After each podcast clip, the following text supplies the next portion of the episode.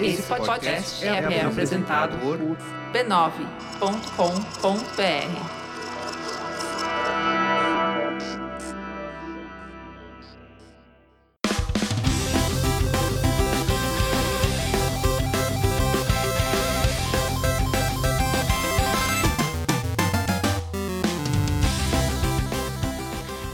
Ao vivo, o Poco Pixel número 76. Eu sou o Adriano Brandão, do meu lado tá o Danilo Silvestre, tudo bom? Tudo bom, beleza? Muito bom. Qual que é o tema de hoje, Danilo? O tema de hoje é Meu tesão é assistir. O quê? Você está se referindo aos nossos amigos mecenas esclarecidos que estão assistindo a gente gravar agora ao vivo?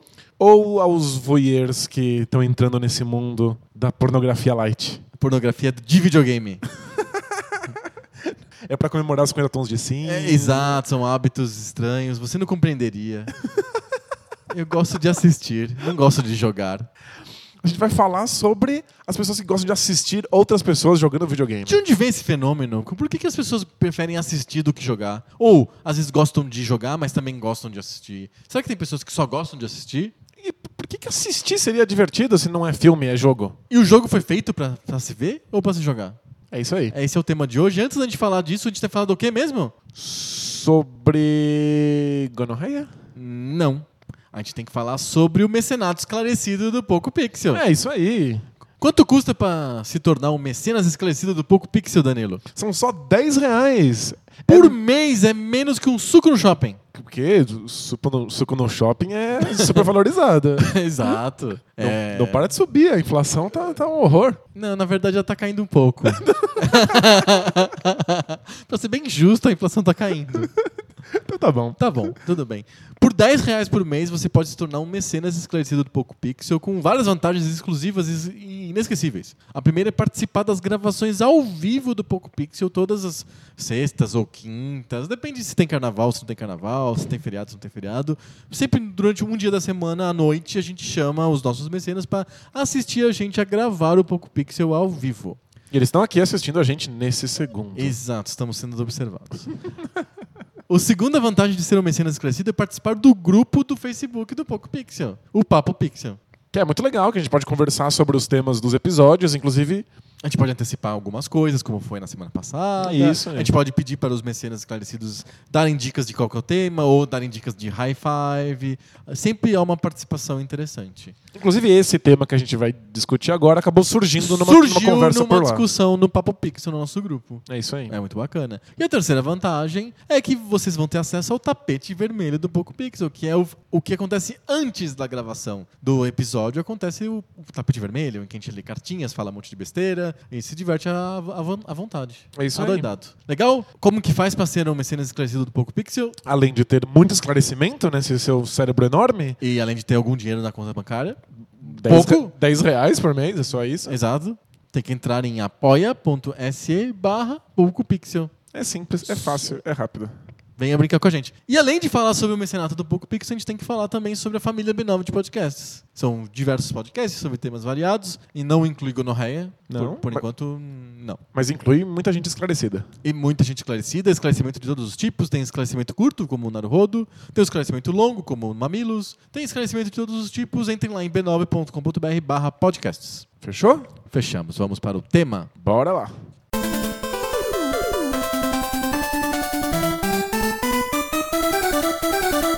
Hoje eu não vou falar nada, vou ficar assistindo você falar.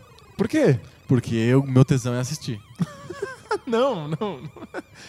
Vamos assistir junto. Então, ok. Silêncio. Não, não. Porque é um fenômeno que não para de crescer. Essas pessoas que assistem, acompanham outras pessoas jogando videogame no YouTube. Às vezes é ao vivo, às vezes é gravado, às vezes tem comentário, às vezes não tem comentário nenhum. Gente que fica muito, famo mo- muito famosa, gente que ganha muito dinheiro de publicidade, inclusive, no YouTube da vida, e que o, o que ela faz é jogar videogame na frente das outras pessoas. Eu me lembro que quando eu era criança, a pior posição que tinha na sala de estar numa em volta do videogame era de assistir. Você não queria estar ali. Era desconfortável, era ruim. Você queria jogar. Você via aquela pessoa com o controle na, na mão jogando na sua frente. Você queria pegar o controle, você é criança, né? Você queria roubar o controle da, daquela pessoa e jogar. eu quero testar, eu quero jogar, deixa eu jogar, eu quero brincar.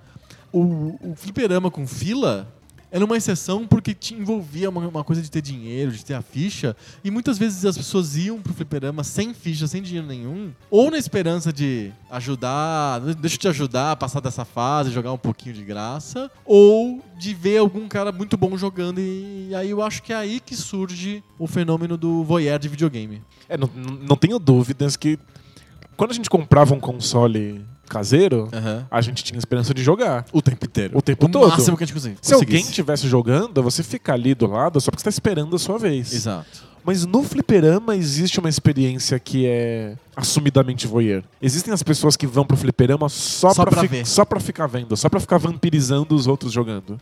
Às vezes atrapalhando, às vezes fazendo torcida, às vezes enchendo mesmo. E às vezes lá, invisível, simplesmente parado, olhando. acontecendo. Até fingindo que nem tá vendo direito, só com o cantinho do olho.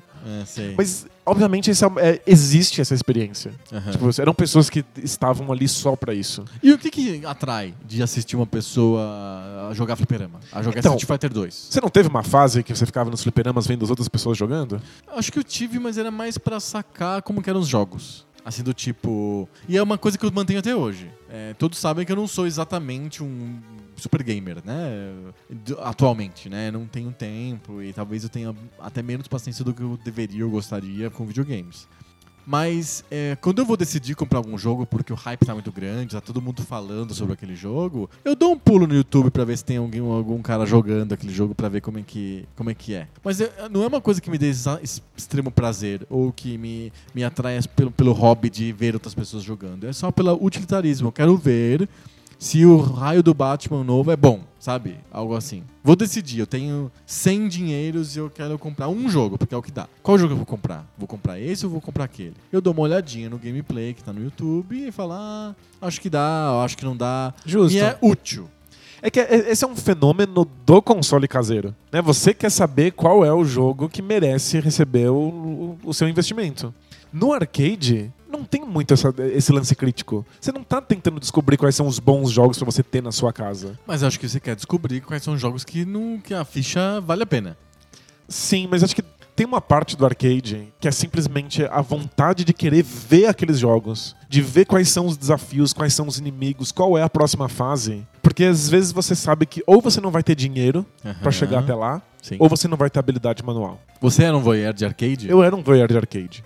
Eu, Conte-me eu comecei aí mais. É. nos, nos arcades muito pequenininho. Aham. E aí eu não conseguia imaginar eu pegando Double Dragon e indo muito longe. Certo. Tipo, eu não conseguia imaginar eu jogando Samurai Shodown, que era um jogo que eu achava sensacional, maravilhoso, e eu era ruim o bastante pra não conseguir ganhar uma única luta no, no, no arcade. Assim. Eu queria ver os próximos personagens, os próximos cenários, eu queria ouvir as próximas músicas. Você queria degustar o jogo. Exato. Sentir o jogo. Eu queria saber quais eram as, a- as coisas que aquele jogo oferecia. Aham. Isso envolve fases, cenários e inimigos e desafios que eu sozinho não iria conseguir. Eu admito que parte disso era impossibilidade financeira. Ok, não tinha grana pra comprar ficha. Não tinha grana. E, tipo, arcades são caros se você quer levar eles até o final. Aham. Se você quer conhecer tudo que o jogo tem.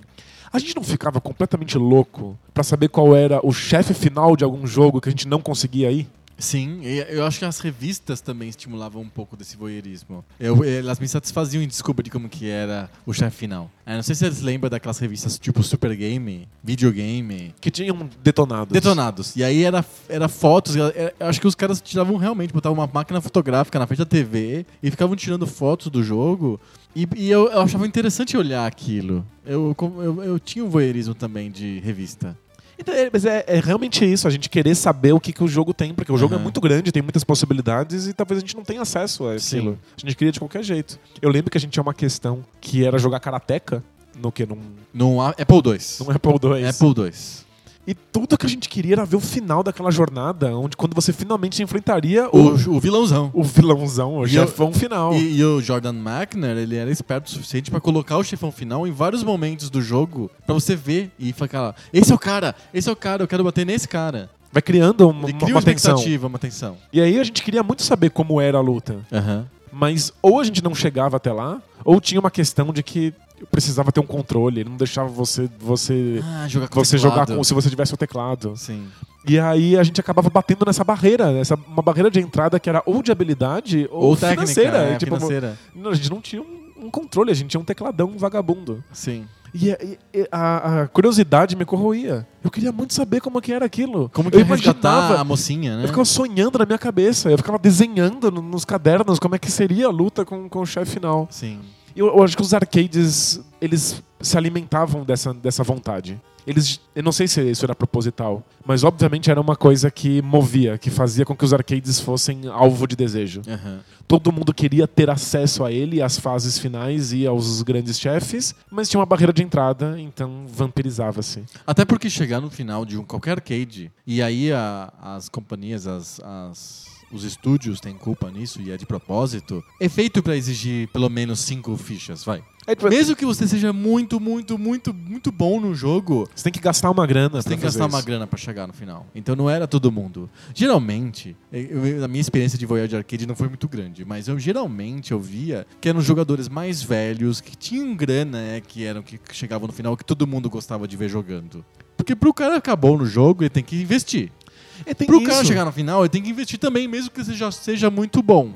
A gente Tem que via ser um jogadores... cara mais velho. A gente via jogadores que eram muito bons e eles não gastavam tanto dinheiro pra chegar no final. Mas é porque a gente não tava vendo o processo. Esse Exato. cara ficou muito bom gastando muito dinheiro. Exato. Por isso que os, os arcades brasileiros tinham cinzeiro. Porque eram jogadores mais velhos, que tinham grana, que às vezes, muitas vezes fumavam enquanto jogavam. Os gringos não têm cinzeiro? Eu nunca- não Isso é um sei. fenômeno brasileiro? Eu, eu não sei, eu tô assumindo que sim. Eu lembro de, de entrar nos arcades que eram pura fumaça. Era uma merda, né? Bem escroto. É um ambiente muito escroto. E, e- e muita gente só, só vendo e não jogando, né? Locadora também tinha muita gente vendo, né? Locadora de, de jogos? Isso. Cê- que você alugava pra jogar no lugar. Porque tem vários tipos de, de locação que você faz numa locadora de videogame. Tem a locação do jogo, que você leva o jogo pra casa. Tem a locação do console, que você leva o console inteiro pra casa. É um conceito bem engraçado. E tem a locação de horários. Eu fiz muito isso. Quando eu queria jogar Neo Geo, ou quando eu queria jogar Playstation, é, e eu só tinha um MSX em casa, ou, ou um 386, eu pa- pagava. Pagava, sei lá, X, X mangos pra poder jogar meia hora de Neo Geo. É, foi meu primeiro contato com Resident Evil. Foi Eu ouvi pagando falar, Ah, por hora. eu tava louco por aquilo e paguei uma hora de Playstation numa locadora perto de casa. Então, e aí tinha pessoas vendo você jogando. Sim. E, Sempre depois- tem, e né? depois quando eu acabei, eu fiquei vendo outras pessoas jogarem. Exato.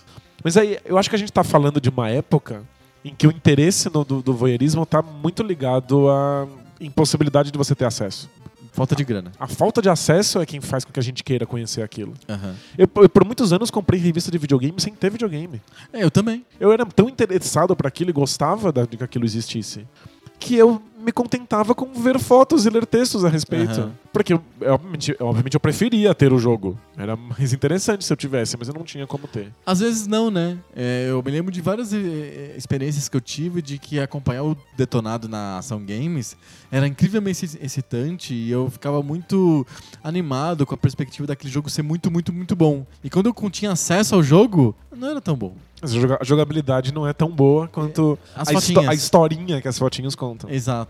Então acho que o- parte do mistério tá resolvido. Eu acho que o, mesmo os streamers de hoje bebem um pouco dessa origem do arcade, de que eles, eles suprem uma necessidade de pessoas que não teriam acesso àquilo de nenhuma outra maneira. Principalmente- Tem gente que não tem videogame at all e fica assistindo pessoas jogando no YouTube? Sim, e tem, ge- tem gente que tem um videogame.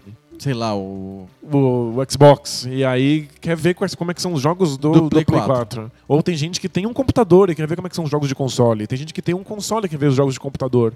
Então acho que é uma das coisas que está acontecendo é que eles estão suprindo uma, uma vontade de conhecer os jogos para além daqueles que você tem acesso. Aham. Acesso direto. Então fa- vamos tentar fazer uma taxonomia então de tipos de voyeurs. Então tem o voyeur utilitário, tipo eu. Eu quero comprar um jogo e vou usar o, o vídeo do gameplay como uma decisão de compra, como Isso. um apoio à decisão de compra. E isso é uma experiência recente. Isso não existia no, no- no- na época Poco Pixel. Sim. Né? Tipo, você não Não, você comprava pela capa. você comprava pela capa. E no boca a Ou boca. porque era uma franquia famosa. Exato. Era o jogo do Rock Balboa, sei lá. É o jogo do ET. O jogo do ET, exato. Você se ferra, né? É isso. Ok, então eu, é um- eu sou um voyeur utilitário. Eu quero ver o cara jogando pra poder saber se eu vou comprar aquele jogo ou não. Perfeito. O segundo tipo, eu tô imaginando, né? É o voyeur é, platônico. Ele tem uma relação platônica com os videogames. Ele não pode ter um videogame, ou não quer ter um videogame, ou não tem condição de comprar um videogame. Então ele vê outras pessoas jogando e se satisfaz um pouco com aquilo. Exato. E Tem, tem gente assim? Tem muita gente assim. E quando eu pergunto pros meus alunos, meus alunos que são adolescentes, pré-adolescentes, Aham. eles são loucos por stream. Eles têm os streamers favoritos deles, que são os caras famosos que ficam jogando enquanto transmitem isso na internet. E eu pergunto por que, que vocês fazem isso e vários me respondem que é Ah, eu não tenho o jogo, eu quero ver como é que ele é. Uhum. Mas eu falo, você nunca vai jogar esse jogo? Eles falam, não, nunca vou ter esse videogame, não, não, não vou conseguir. Quando eu finalmente puder comprar um videogame, já vai ser o Playstation 12. Entendi. E pra mim essa ideia não faz sentido. Porque se eu, eu perder várias gerações de console, como eu já perdi na minha vida, Não, eu quase todas. eu vou atrás. Eu comprei muitos videogames velhos, f- completamente fora de época, e fui atrás dos jogos que eu sabia que eram interessantes. Aham. Eu joguei Panzer Dragoon, tipo, 20 anos depois que o jogo foi lançado. Porque eu fui atrás de um, de um Sega Saturn e consegui o jogo. Sim.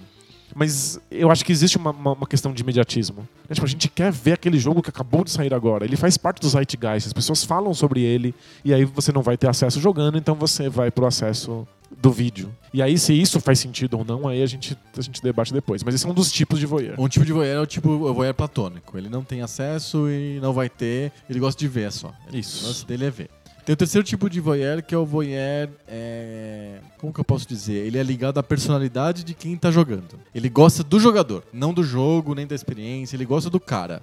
Ele acha o tal do jogador X com muita personalidade, gosta do jeito como ele fala, acha engraçado e quer participar daquela comunidade em volta daquele cara. Eu acho que deve ter muita gente assim no Não, YouTube sim. hoje. Sem dúvida, muita gente que é carismática e simpática, e você tá vendo a pessoa. Sim, Se Ela, jo- ela pode jogar qualquer coisa e pronto. É que isso vai ser divertido. exato. É, tem um pouco disso na experiência familiar, de quando você não pode pegar o controle porque, sei lá, o o seu irmão tá, tá, tá jogando. Aham. Aí você fica perto porque você gosta da pessoa, você gosta de ver ela se divertindo com o jogo, e aí acaba- você acaba O participando que da não brincadeira. acontece, é, exato. é, O que não acontece no YouTube é você poder participar mesmo, ser copiloto, falar chuta no gol, ou vira à esquerda, ou atira ali o monstro. É, ou dar um palpite num punch and click. Exato, eu acho que você tem que colocar a chave naquela fechadura. É, realmente é. Isso no YouTube não dá. É, é uma relação distanciada, Exato. mas ainda é uma relação de carinho. Aham. Acho que muitas pessoas estão ali porque tem carinho pela pessoa que joga. E aí acho que tem um, tem um quarto tipo de voyeur, que é aquele que até pode ter acesso ao jogo, mas que gosta de ver o jogo sendo bem jogado. É isso que eu ia falar. É o cara que tem o jogo. Ele, ele tem o jogo e ele quer ou ele quer ver o jogo bem jogado porque ah, ele, ele- ele- ele é realmente um estudioso daquilo e ele quer ver o extremo do, do, do jogador que consegue resolver os problemas do melhor jeito possível.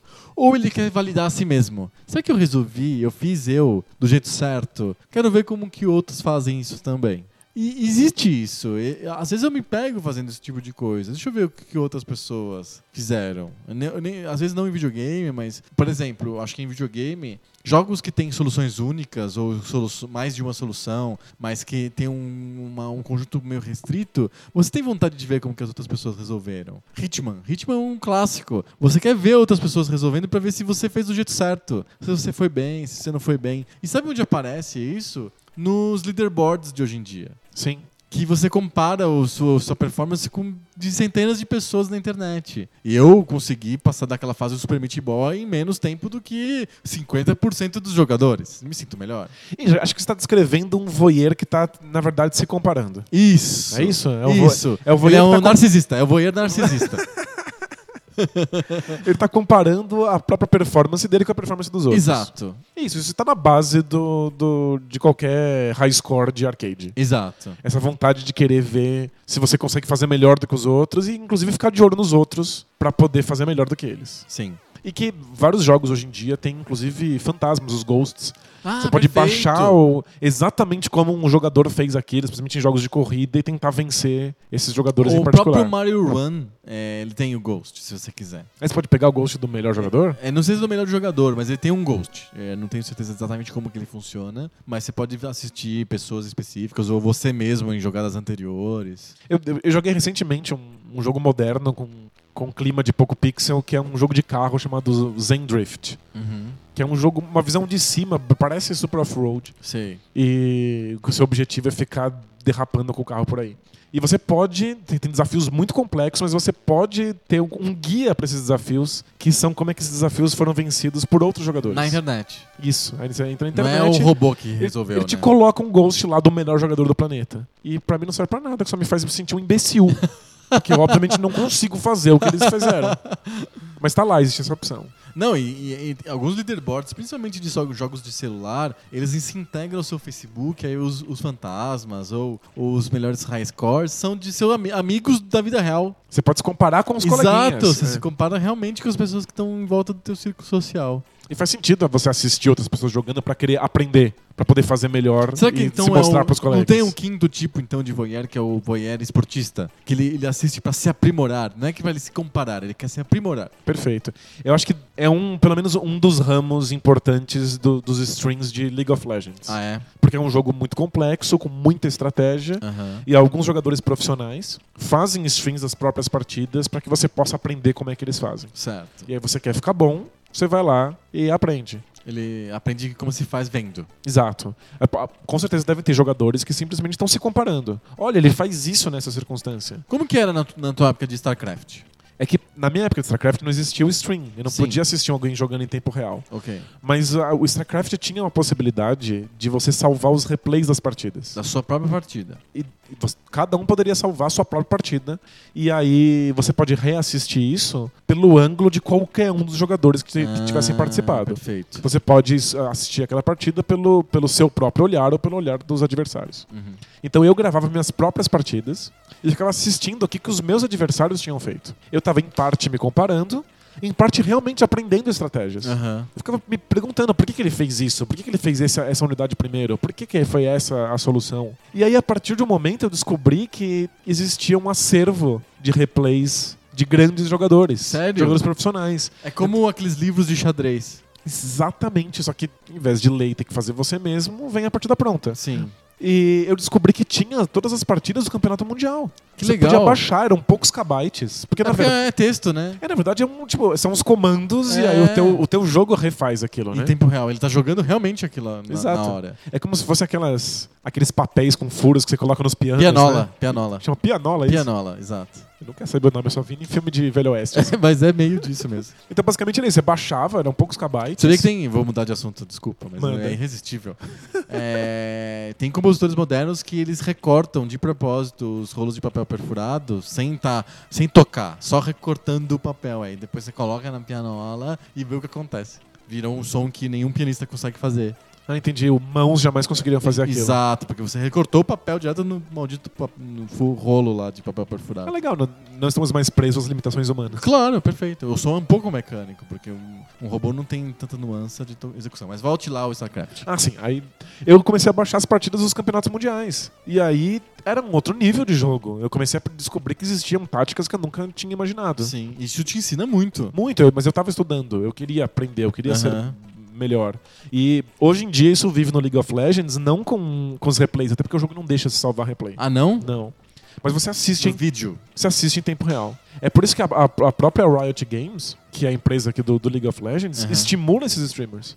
Financia eles, manda material, quer que eles estejam o tempo inteiro jogando bem na frente dos outros jogadores, porque isso ajuda a comunidade a crescer, ajuda Certo. a comunidade a ficar melhor.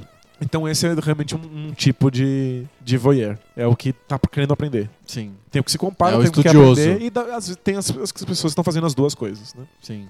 Aí eu acho que tem um, Mais um tipo. tem mais um tipo que eu sugeri, mas você acabou levando ele na direção do, do cara que tá se comparando com os outros. Tá. É o cara que realmente tem prazer em simplesmente ver o jogo ser bem jogado. Entendi, uma coisa estética. Uma coisa estética, é um, um- um prazer bizarro. Hum. Que é, por exemplo, ver aquelas pessoas que dominam por completo a física do Super Mario. Ah, sei. Speedrun absurdo, sem nenhum dano, por exemplo. Sim. É, ver como é que ah, algumas pessoas conseguem acabar uma fase inteira do Mario 3 sem nunca tocar no chão. Uhum. De como elas conseguem jogar o corpo do Mario pra frente e depois virar ele de barriga pro outro lado, pra ele conseguir perder um pouco de velocidade pra cair direitinho na cabeça dos inimigos e fazendo uma sequência. Entendi. É, é impressionante porque exige um grau de habilidade conhecer a física de um jogo nesse nível que ao- a maior parte de nós nunca teria acesso. E é uma parte do jogo que tá lá.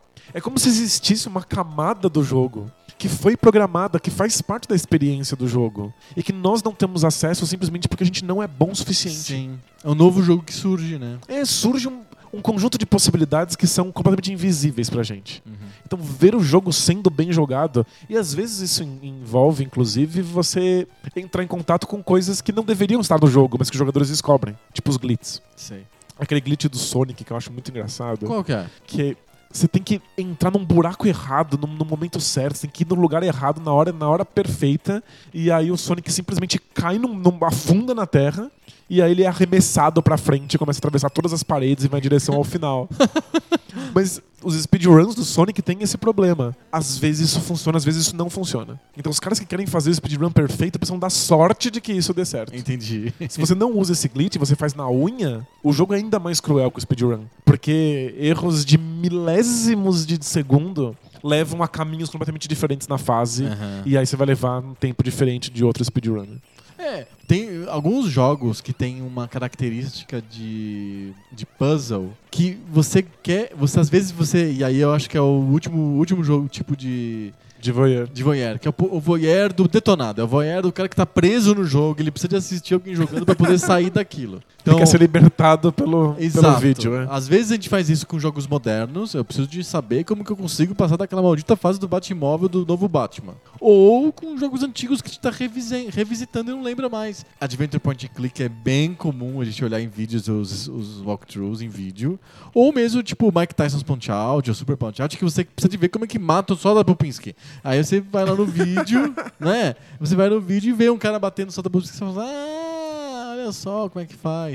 É o último, acho que é o último do que a gente falou, que a gente fez uma lista bem exaustiva. O último tipo de voyeur de, de videogame, que é o cara que só que precisa- simplesmente ele precisa de um serviço, ele precisa do walkthrough, ele precisa de, de destravar de onde ele tá travado no jogo. Perfeito. É o voyeurismo Nintendo Power. Ele só quer resolver. Isso, ele precisa de resolver um problema prático, físico dele lá.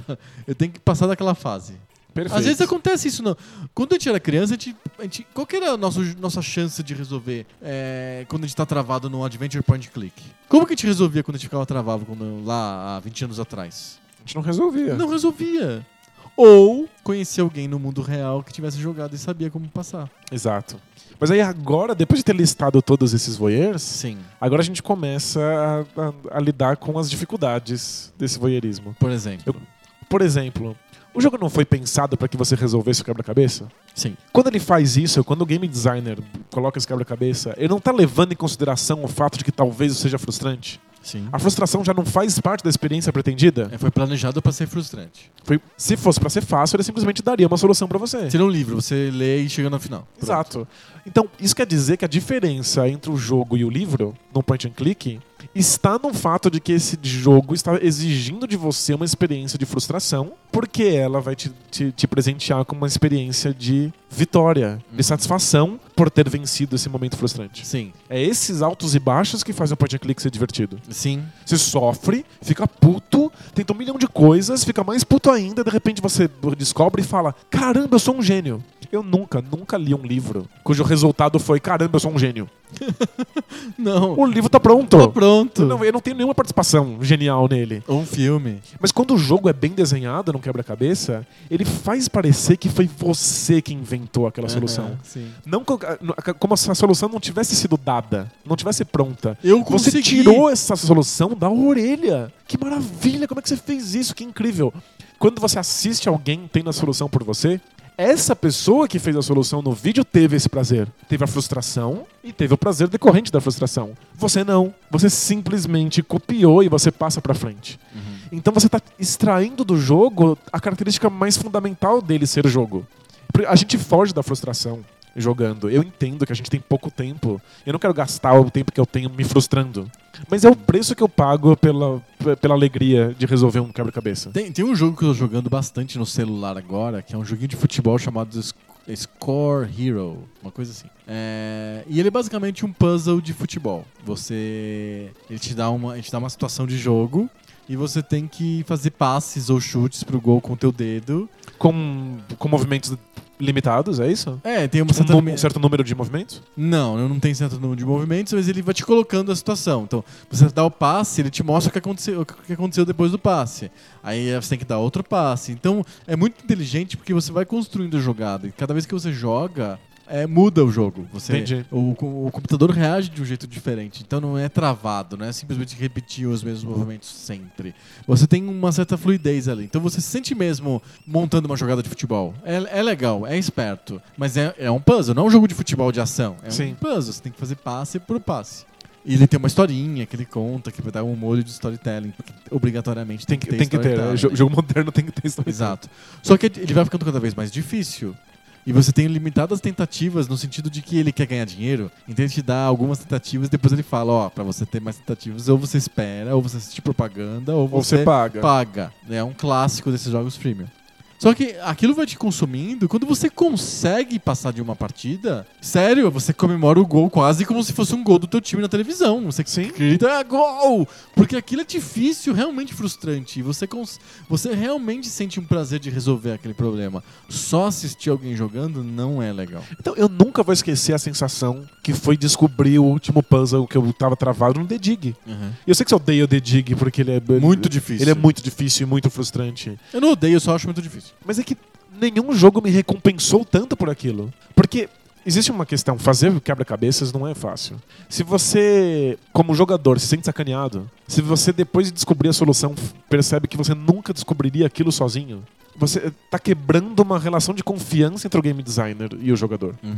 Agora, quando você percebe que o desafio era justo, que você tinha condições de descobrir sozinho e você de fato descobriu, a sensação é maravilhosa. Se você podia descobrir sozinho, mas não descobriu, pegou a resposta pronta, tem aquela, aquela sensação de desistência, de que você realmente não foi capaz. É, tipo, é um, é um- é um jogo olhando pra você, apontando o dedo e falando você é um, um incapaz. eu não quero isso, eu prefiro ficar frustrado. Assim. E tem, tem jogos que simplesmente dependem dessa sensação. É, Fez, que é um jogo moderno, pouco pixel mesmo, porque tem pouquíssimos pixels, que eu sou per- totalmente apaixonado, ele chega ao absurdo de te mostrar uma sala num mapa e avisar que essa sala tem um segredo. Mas você não não te falar, né? Eu não Mais te falo nada. Cris. absolutamente nada a respeito daquele segredo. Você não sabe o que é. Você tem dois botões disponíveis, você aperta os dois, nada acontece, e aí? E, e às vezes não tem segredo nenhum. Não tem. Ele Tem? tá dizendo que tem um segredo, tem um segredo. Aham. Mas é isso, podem ser meses de experimentação, tentativa e erro pra você voltar naquela sala e des- desvendar o segredo. E você se sente como se você estivesse desbravando um mundo alienígena, tivesse descoberto a quarta dimensão. Uhum. É, o jogo é sobre isso. Você não está disposto a ter essa, essa frustração? Se afaste. Ver isso em vídeo talvez te dê essa sensação de, de, Nossa, que coisa curiosa, que coisa estranha que eu teria, sei lá, lendo um livro sobre Uhum. mundos alienígenas. Mas o que você está falando, então, invalida o fato de você assistir jogos de videogame na, no- na internet? Acho que eu tô inviabilizando alguns desses tipos de voyeur. Por exemplo. É, O voyeur que não tem acesso, que tá assistindo os jogos por não ter acesso, ele tá tendo acesso às coisas que são menos importantes para um jogo de videogame. Ele tá tendo acesso à história, ao gráfico, à música. Ele não tá tendo acesso à jogabilidade, que é o que realmente importa. Sim. Então ele tá tendo a pior experiência possível que pode se ter com um jogo. Ele não tem nem aquele, aquela pequena parcela de ação que a gente falou que é o cara que tá gritando no arcade ou, sen- Copiloto. ou copiloto no sofá. Sim. Que pelo menos ele sente que ele tem algum acesso à jogabilidade. Ele, ele tá perdendo o que importa. Ele tá realmente tendo a questão do Zeitgeist, ele pode te contar qual é a história do Last of Us. Mas ele não teve a emoção de querer não matar um cara e ser obrigado a matar mesmo assim Uhum. tirando a, a, a parte ativa da coisa, você perde o propósito da coisa. Então, o voy- o vo- você acha que o voyeur que não, não tem videogame, não quer ter um videogame, só tá assistindo aquilo para pertencer ao Zeitgeist, tá se tratando mal, tá se dando um, pi- um subproduto indigno do videogame, é isso? É. Exato, ele tá, ele tá pegando o resto do resto do videogame. Aham, Ele tá pegando a única parte do videogame que não importa. Sim. E quando a gente via lá os, os detonados, a gente tava numa época em que a gente tava realmente interessado em ver os personagens, Sim. a estética, quais eram as fases, Tá por dentro quais eram das os coisas. desafios, fa- f- saber das notícias. É. saber quais eram as grandes empresas. A gente estava vivendo uma certa cultura do videogame. Sim. E acho que parte disso ainda vive de maneira muito forte. É, não tenho dúvida. Mas eu, eu Tem tenho. muita gente que se, se liga especialmente nessa parte de cultura. Mas eu tenho dó da gente fazendo isso e perdendo a jogabilidade, mesmo que quando ela, quando ela era merda. Porque o jogo era sobre a jogabilidade merda. Claro. Então a gente tem essa questão. É, as pessoas que assistem querendo aprender, e isso é muito forte nos esportes, Uhum. então ficar assistindo Torneio de luta. é, torneio de luta, de Counter-Strike ou de League of Legends, isso obviamente faz sentido, é, é estudo. Você está assistindo uma aula. É que nem assistir outro, outro time de futebol jogar pra você saber como lutar, com- jogar contra ele ou aprender novas, Sim. novas táticas. E aquele que tá vendo porque isso tem algum tipo de prazer estético, a gente, a gente não ass- não assiste futebol ou basquete porque a gente quer ser melhores jogadores de futebol ou de basquete. É porque existe um prazer intrínseco em ver pessoas sendo boas no esporte. É, mas é, sabe que você, você tá adiantando um tema que eu queria chegar, que é esse paralelo com o esporte. Hoje a gente vive a época do esporte de. do esporte do espectador, que os americanos chamam de spectator sports. Por exemplo, quantas pessoas praticam futebol realmente no Brasil e quantas pessoas assistem jogos de futebol? Sim. É muito dispare, né? Você não, a- aquele esporte é mais feito pra você assistir do que pra você jogar.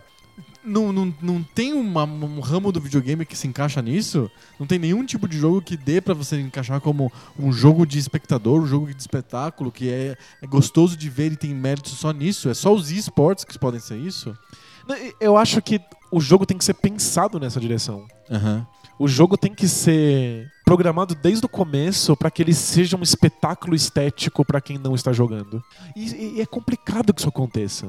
Porque quando você assiste um jogo de futebol, a única maneira de você realmente conseguir aproveitar aquilo é que você conheça perfeitamente as regras do futebol. Sim. E de preferência, que você tenha algum conhecimento físico de quão difícil é fazer aquelas coisas Já melhora um pouco. ajuda você saber que mudar de direção tão rapidamente é mais difícil pra- do, do que do que parece. Uhum. Você tentou e falou: "Nossa, meu Deus, eu fiquei exausto, eu quase torci meu joelho". Ou aquele cara que sempre acha que é frango. Tem um tipo típico de espectador de jogo de futebol que qualquer gol que o goleiro pega, ah, é, toma, é. Ah, foi frango. Não é frango, era impossível pegar essa bola, não. Ou é é frango. difícil, é- É. não sabe que a bola tá molhada. Aham.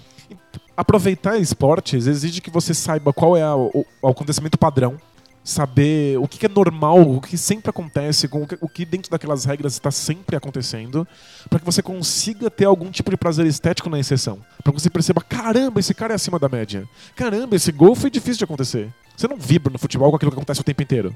Olha lá, ele passou pro lado! Passe pra trás. Olha, uma falta! É, Sabe? exato. Você tem que saber o que que é médio, o que que é fora da curva. E isso exige um certo contato com o esporte. Não só Entendo. muita experiência de assistindo, mas de preferência alguma experiência da prática. É que quando a gente vê Olimpíadas, a gente percebe isso, né? A gente vê lá a canoagem e aí ou acha tudo incrível, Porque tudo é novo. tudo é no- ou n- acha tudo estranho e não sabe interpretar se é bom ou ruim, porque É. simplesmente acontece na sua frente. Eu adoro salto sincronizado. Eu não faço a menor diferença. Eu não faço a menor ideia de qual a diferença entre a nota 3 e a nota 10. Eles caem lá e na piscina. É tão tá- legal. Tá tudo caindo, tudo bonitinho, eles estão lá ensaiados, olha que fofo. Eu não consigo saber a diferença. Eu precisaria ter algum tipo de contato com a água, com uma piscina. Ou, assistir por muitos anos. muitos anos, pra saber exatamente o que é médio e o que Porque o não futebol é. isso no Brasil. A gente assiste muitos anos e acaba se familiarizando com o esporte, mesmo que a gente bate bola, bata a bola uma vez por ano. é. Mas é que basta dar um chutinho na bola pra você saber que não é tão fácil botar lá onde você quer. É, não.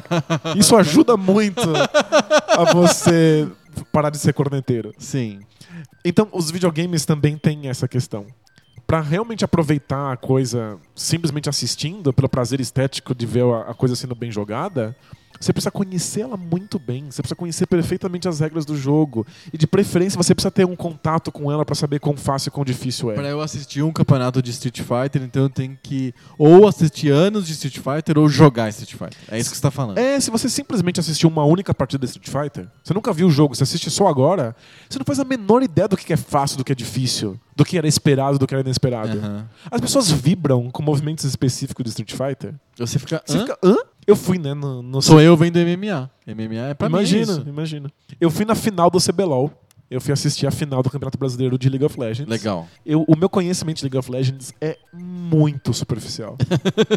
eu sei quais são os objetivos do jogo. Isso, isso já ajuda, que eu não sei também. Eu conheço uns cinco personagens. E aí, coisas acontecem durante o jogo que leva a galera. Porque, tipo, é, o ginásio do Ibirapuera era lotado. A galera vai É lotado, lotado, lotado, mesmo. lotado, lotado. É absurdo. E a, as galera vai ao delírio. Como se tivesse, tipo, surgido um segundo sol no céu. Porque deve ter acontecido alguma coisa que é muito im- improvável de acontecer. Alguém deve ter criado, inventado uma solução de- muito criativa dentro daquele conjunto limitado de regras que dá vontade de beijar o pé da, da, da criatura. pra mim, Nada tinha acontecido. nada aconteceu. é. Eu não sei o que que é normal e o que não é. Aham, sim. Eu, eu vejo StarCraft e eu entendo um pouco mais. Quando alguém faz uma coisa surreal, eu entendo que ela é surreal. Eu entendo que eu jamais teria velocidade no mouse pra fazer aquilo. Uma pessoa normal não teria a menor ideia do que tá acontecendo. Sim.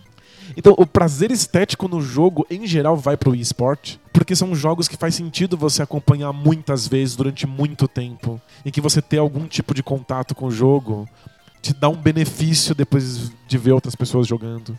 Um jogo que tem um storytelling muito forte, você não vai ficar assistindo milhões de vezes Não. pra tirar um, um- algum tipo de prazer disso. Hum. Mas eu já te contei a história que o, o meu vizinho gravou ele jogando Ninja Gaiden 2 no Nintendinho.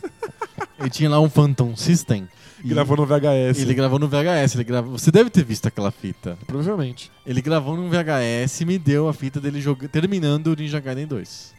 Não sei se ele era realmente bom jogador, o que que era, mas ele terminou o jogo. A fita tinha o início, do início até o final. Ele queria gravar pra posteridade ele mesmo fazendo uma coisa incrível. Exato. Ok. Legal. Aí ele tinha todas as cutscenes, porque uma das graças, segundo ele, era manter as cutscenes lá. Só que eram todas em japonês. Então aparecia música, que é legal, aí aparecia o- o- a- as personagens conversando e tal, em japonês embaixo. Ninguém fazia a menor ideia do que tá- do que estava acontecendo. Principalmente porque o, o- no Ninja Gaiden, a historinha é tão sem pé na cabeça que você não consegue decifrar pelo desenho, só lendo mesmo. E, era t- e é tão desconexo do resto do jogo. Exato. Tipo, não dá nem pra ter uma pista. Não, nenhuma. Mas eu achava sensacional e eu queria muito ver as cutscenes. Mas a gente entra no voyeurismo de barreira de, de entrada. Não tem as pessoas que não têm dinheiro e elas acabam vendo o jogo? A gente não tinha habilidade pra chegar na última fase do Ninja Gaiden Sim. pra ver a última cutscene. Eu tento até hoje, não consigo. Então, tipo, a gente queria ver só de curiosidade pra saber o que, o que, que vem depois. Qual que é a cutscene que vem depois? Mas a gente tá despindo do jogo a sensação de vitória, de você ter conseguido chegar lá, a jogabilidade, que é muito mais importante que a cutscene merda. Agora, depois de ter visto muito Ninja Gaiden, ter jogado Ninja Gaiden nos últimos 30 anos e ainda não ter conseguido vencer nada, Aí Ah, você gosta de assistir. ver um grande jogador Ninja Gaiden É prazeroso. é prazeroso. Ver o que alguém consegue fazer que eu não consigo realmente me dá um prazer. Eu nem tô aprendendo, não dá pra aprender. Aquilo é, Não, não, não faz. Aquilo nem é tem- místico, tem que ter a consciência cósmica. tipo, não tem como. Mas realmente dá prazer ver alguém jogando aquilo. Aham. Aqui, o famoso speedrun do Super Mario 3 sendo fechado em 10 minutos. É, é, mas meio isso. É, a última, aquela fase dos canhões, em Sim. que ele fica pulando de, de- de tiro de canhão, em tiro de canhão. Aquilo é maravilhoso. Desde que você conheça Mario o suficiente pra saber quão complicado, quão Sim. complexo aquilo é. Exato. Quão criativas são as soluções que ele tá inventando. Aham. Então não é todo jogo. Eu acho que são jogos que são pensados para que você tenha muito contato com eles. São jogos que têm várias possibilidades diferentes, que dominar a física é uma coisa com- complexa, que beneficia o, o você passar muitas e muitas horas com o jogo. Uhum. Não é qualquer joguinho que assistir o outro vai dar um prazer estético. Então vamos chamar a polícia do voyeurismo? Dizer quais são os jogos que pode e os jogos que não pode. Vamos cagar a regra? É isso? exato, exato. A polícia do voyeurismo. É porque, no fundo, pode qualquer jogo, assista o que você quiser. Mas é que alguns fazem mais sentido, outros fazem menos sentido. Por exemplo, Adventure Point and Click. É merda, devia ser proibido assistir os vídeos, certo? Deveria. Porque só- é só sobre a historinha e sobre spoiler de, de puzzle. Isso. O point and click existe para que você tenha o prazer de solucionar os quebra-cabeças. Se você não solucionou um quebra-cabeça e você pegou a resposta pronta, você tá abrindo mão da coisa mais importante pro jogo. Sim. É uma escolha sua. Só que você tá quebrando a confiança do game designer e você tá jogando fora o motivo pelo qual o jogo existe. Sim. O que parece esquisito. Muito esquisito. Porque não é um filme. Não tem o filme do Day- Day of the Tentacle. É. Podia ter, seria até engraçado. Mas mais engraçado é resolver os puzzles. E mais prazeroso também. E frustrante, óbvio. Eu entendo que é frustrante. Sim. Mas é, é, pegar a resposta pronta de um point and click é o equivalente a usar um livro pra acender a fogueira. Ou usar um livro pra ba- se abanar no, no- no verão. Resolve, mas é um desastre, né? É, Resolve, mas não tem nada a ver com o objetivo do- da, da coisa que você tá usando. É. Exato. que mais que é condenável? Que a polícia do, do voyeurismo vai lá e te prende. Jogo de ação, em geral, não tem motivo pra você ver um vídeo, certo?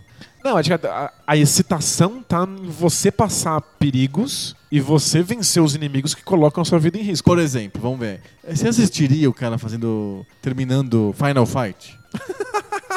não. Não, é muito chato, é duas horas da mesma coisa acontecendo o tempo inteiro. A Ah, não ser que eu seja realmente muito ruim e eu queira saber como, como é o último chefe. Mas o Final Fight ou o Double Dragon, por exemplo, são jogos que realmente não exigem você criar uma super perícia. Você não evolui tanto contra- como jogador jogando Double Dragon. Só gasta dinheiro. Só. É feito pra gastar dinheiro, ou mesmo do, ou do videogame caseiro, do Nintendinho, ou do Super Nintendo. É feito pra você ficar dando continue o tempo inteiro. Você não fica bom naquilo nunca. E tem outra coisa é que a gente, a gente vai ter que ser sincero. Espero que os m- sapatos não voem.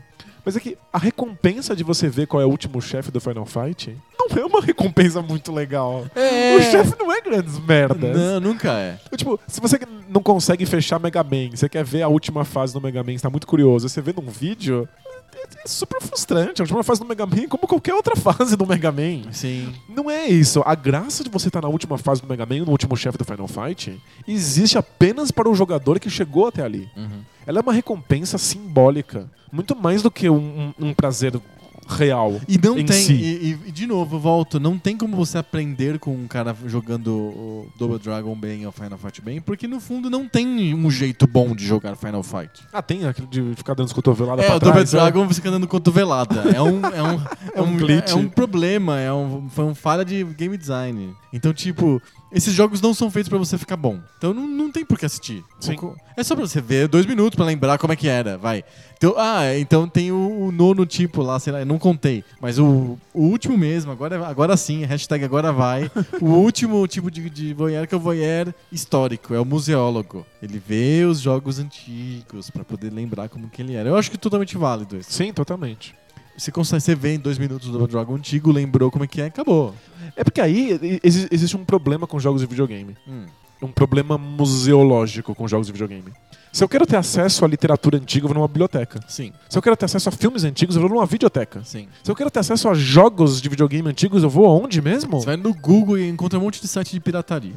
Você, se você quer relembrar aquele jogo e, e ter a experiência, você precisa apelar pra, pra, pra emulação e, e Sim, pirataria. Exato. E alguns jogos você não encontra, tem jogos que não existem mais. não funcionam, né? Tem jogos que não rola. Então a gente às vezes acaba apelando pra, pra vídeos de videogame Tem um como é? ca- cara que tem o Atari 2600 rodando o Yars Revenge. Exato, por- como caráter histórico. Sim. Porque não. A gente sabe que é merda. A gente sabe que não é exatamente a mesma sensação. Mas é o que tem pra Sim. hoje. Mas é que o ser humano é tão engraçado na- as coisas que dá satisfação pra ele. É, Né? isso eu não vou julgar, né? Tipo, você tem, você tem tesão de ver alguém fechar um, um- um Double Dragon. Double Dragon? Mano, vai ser feliz. É, É, mas eu, eu que preciso o de jogo confe- não tem essa, essa intenção. Não é só tem, isso. mas eu preciso confessar umas coisas. Por exemplo, agora minha, uma das manias recentes que eu tô curtindo é assistir vídeo de pessoas restaurando computadores antigos. O cara abre, tira o pozinho, aí ele po- coloca no, no líquido antistático, aí ele Você bota fica na assistindo um, Eu- um cara trabalhar? Sim. Aí ele, colo ele coloca o, o gabinete amarelado dentro de uma pasta lá que deixa branquinho de volta. Olha, eu- eu- tem um canal do YouTube, você vai adorar. É um cara que pinta a parede e fica assistindo secar. Não, Claro que não é em tempo real, claro que é editado, e o cara explica, eu acho fascinante. Você também fica assistindo esses, esses vídeos de gente que fica tirando espinha, tirando cravo? Não. Sabe que é uma febre na internet, né? É sério? Tem canais inteiros dedicados a gente que fica tirando cravo e filma isso. Ah, não, não, não, não, não, não, você tá zoando. Vai por mim. Não, não, não é possível. Joga no Google. Gente, não. Mas é, tem tem questões ps- psicanalíticas envolvidas. Tirar cravo e filmar isso é e colocar no, no YouTube não dá. As pessoas assistem. Mas eu gosto de ver os caras consertando computador velho. Então você gosta de ver gente jogando jogos de Atari, porque, tipo, é porque a, a graça é, é, é ver sendo revisitado, é ver com- Eu- como era esse equipamento. Exato, a graça é mostrar como que é o equipamento por dentro. E mas tem um- uma satisfação quase física de ver o negócio quebrado, empoeirado que não buta, que não liga, funcionar de novo, voltar à vida diante dos nossos olhos, entendeu? Acho que o do Cravo é por aí. Ah, não, não, não é. É que nem o cara assistiu uma pessoa passando roupa.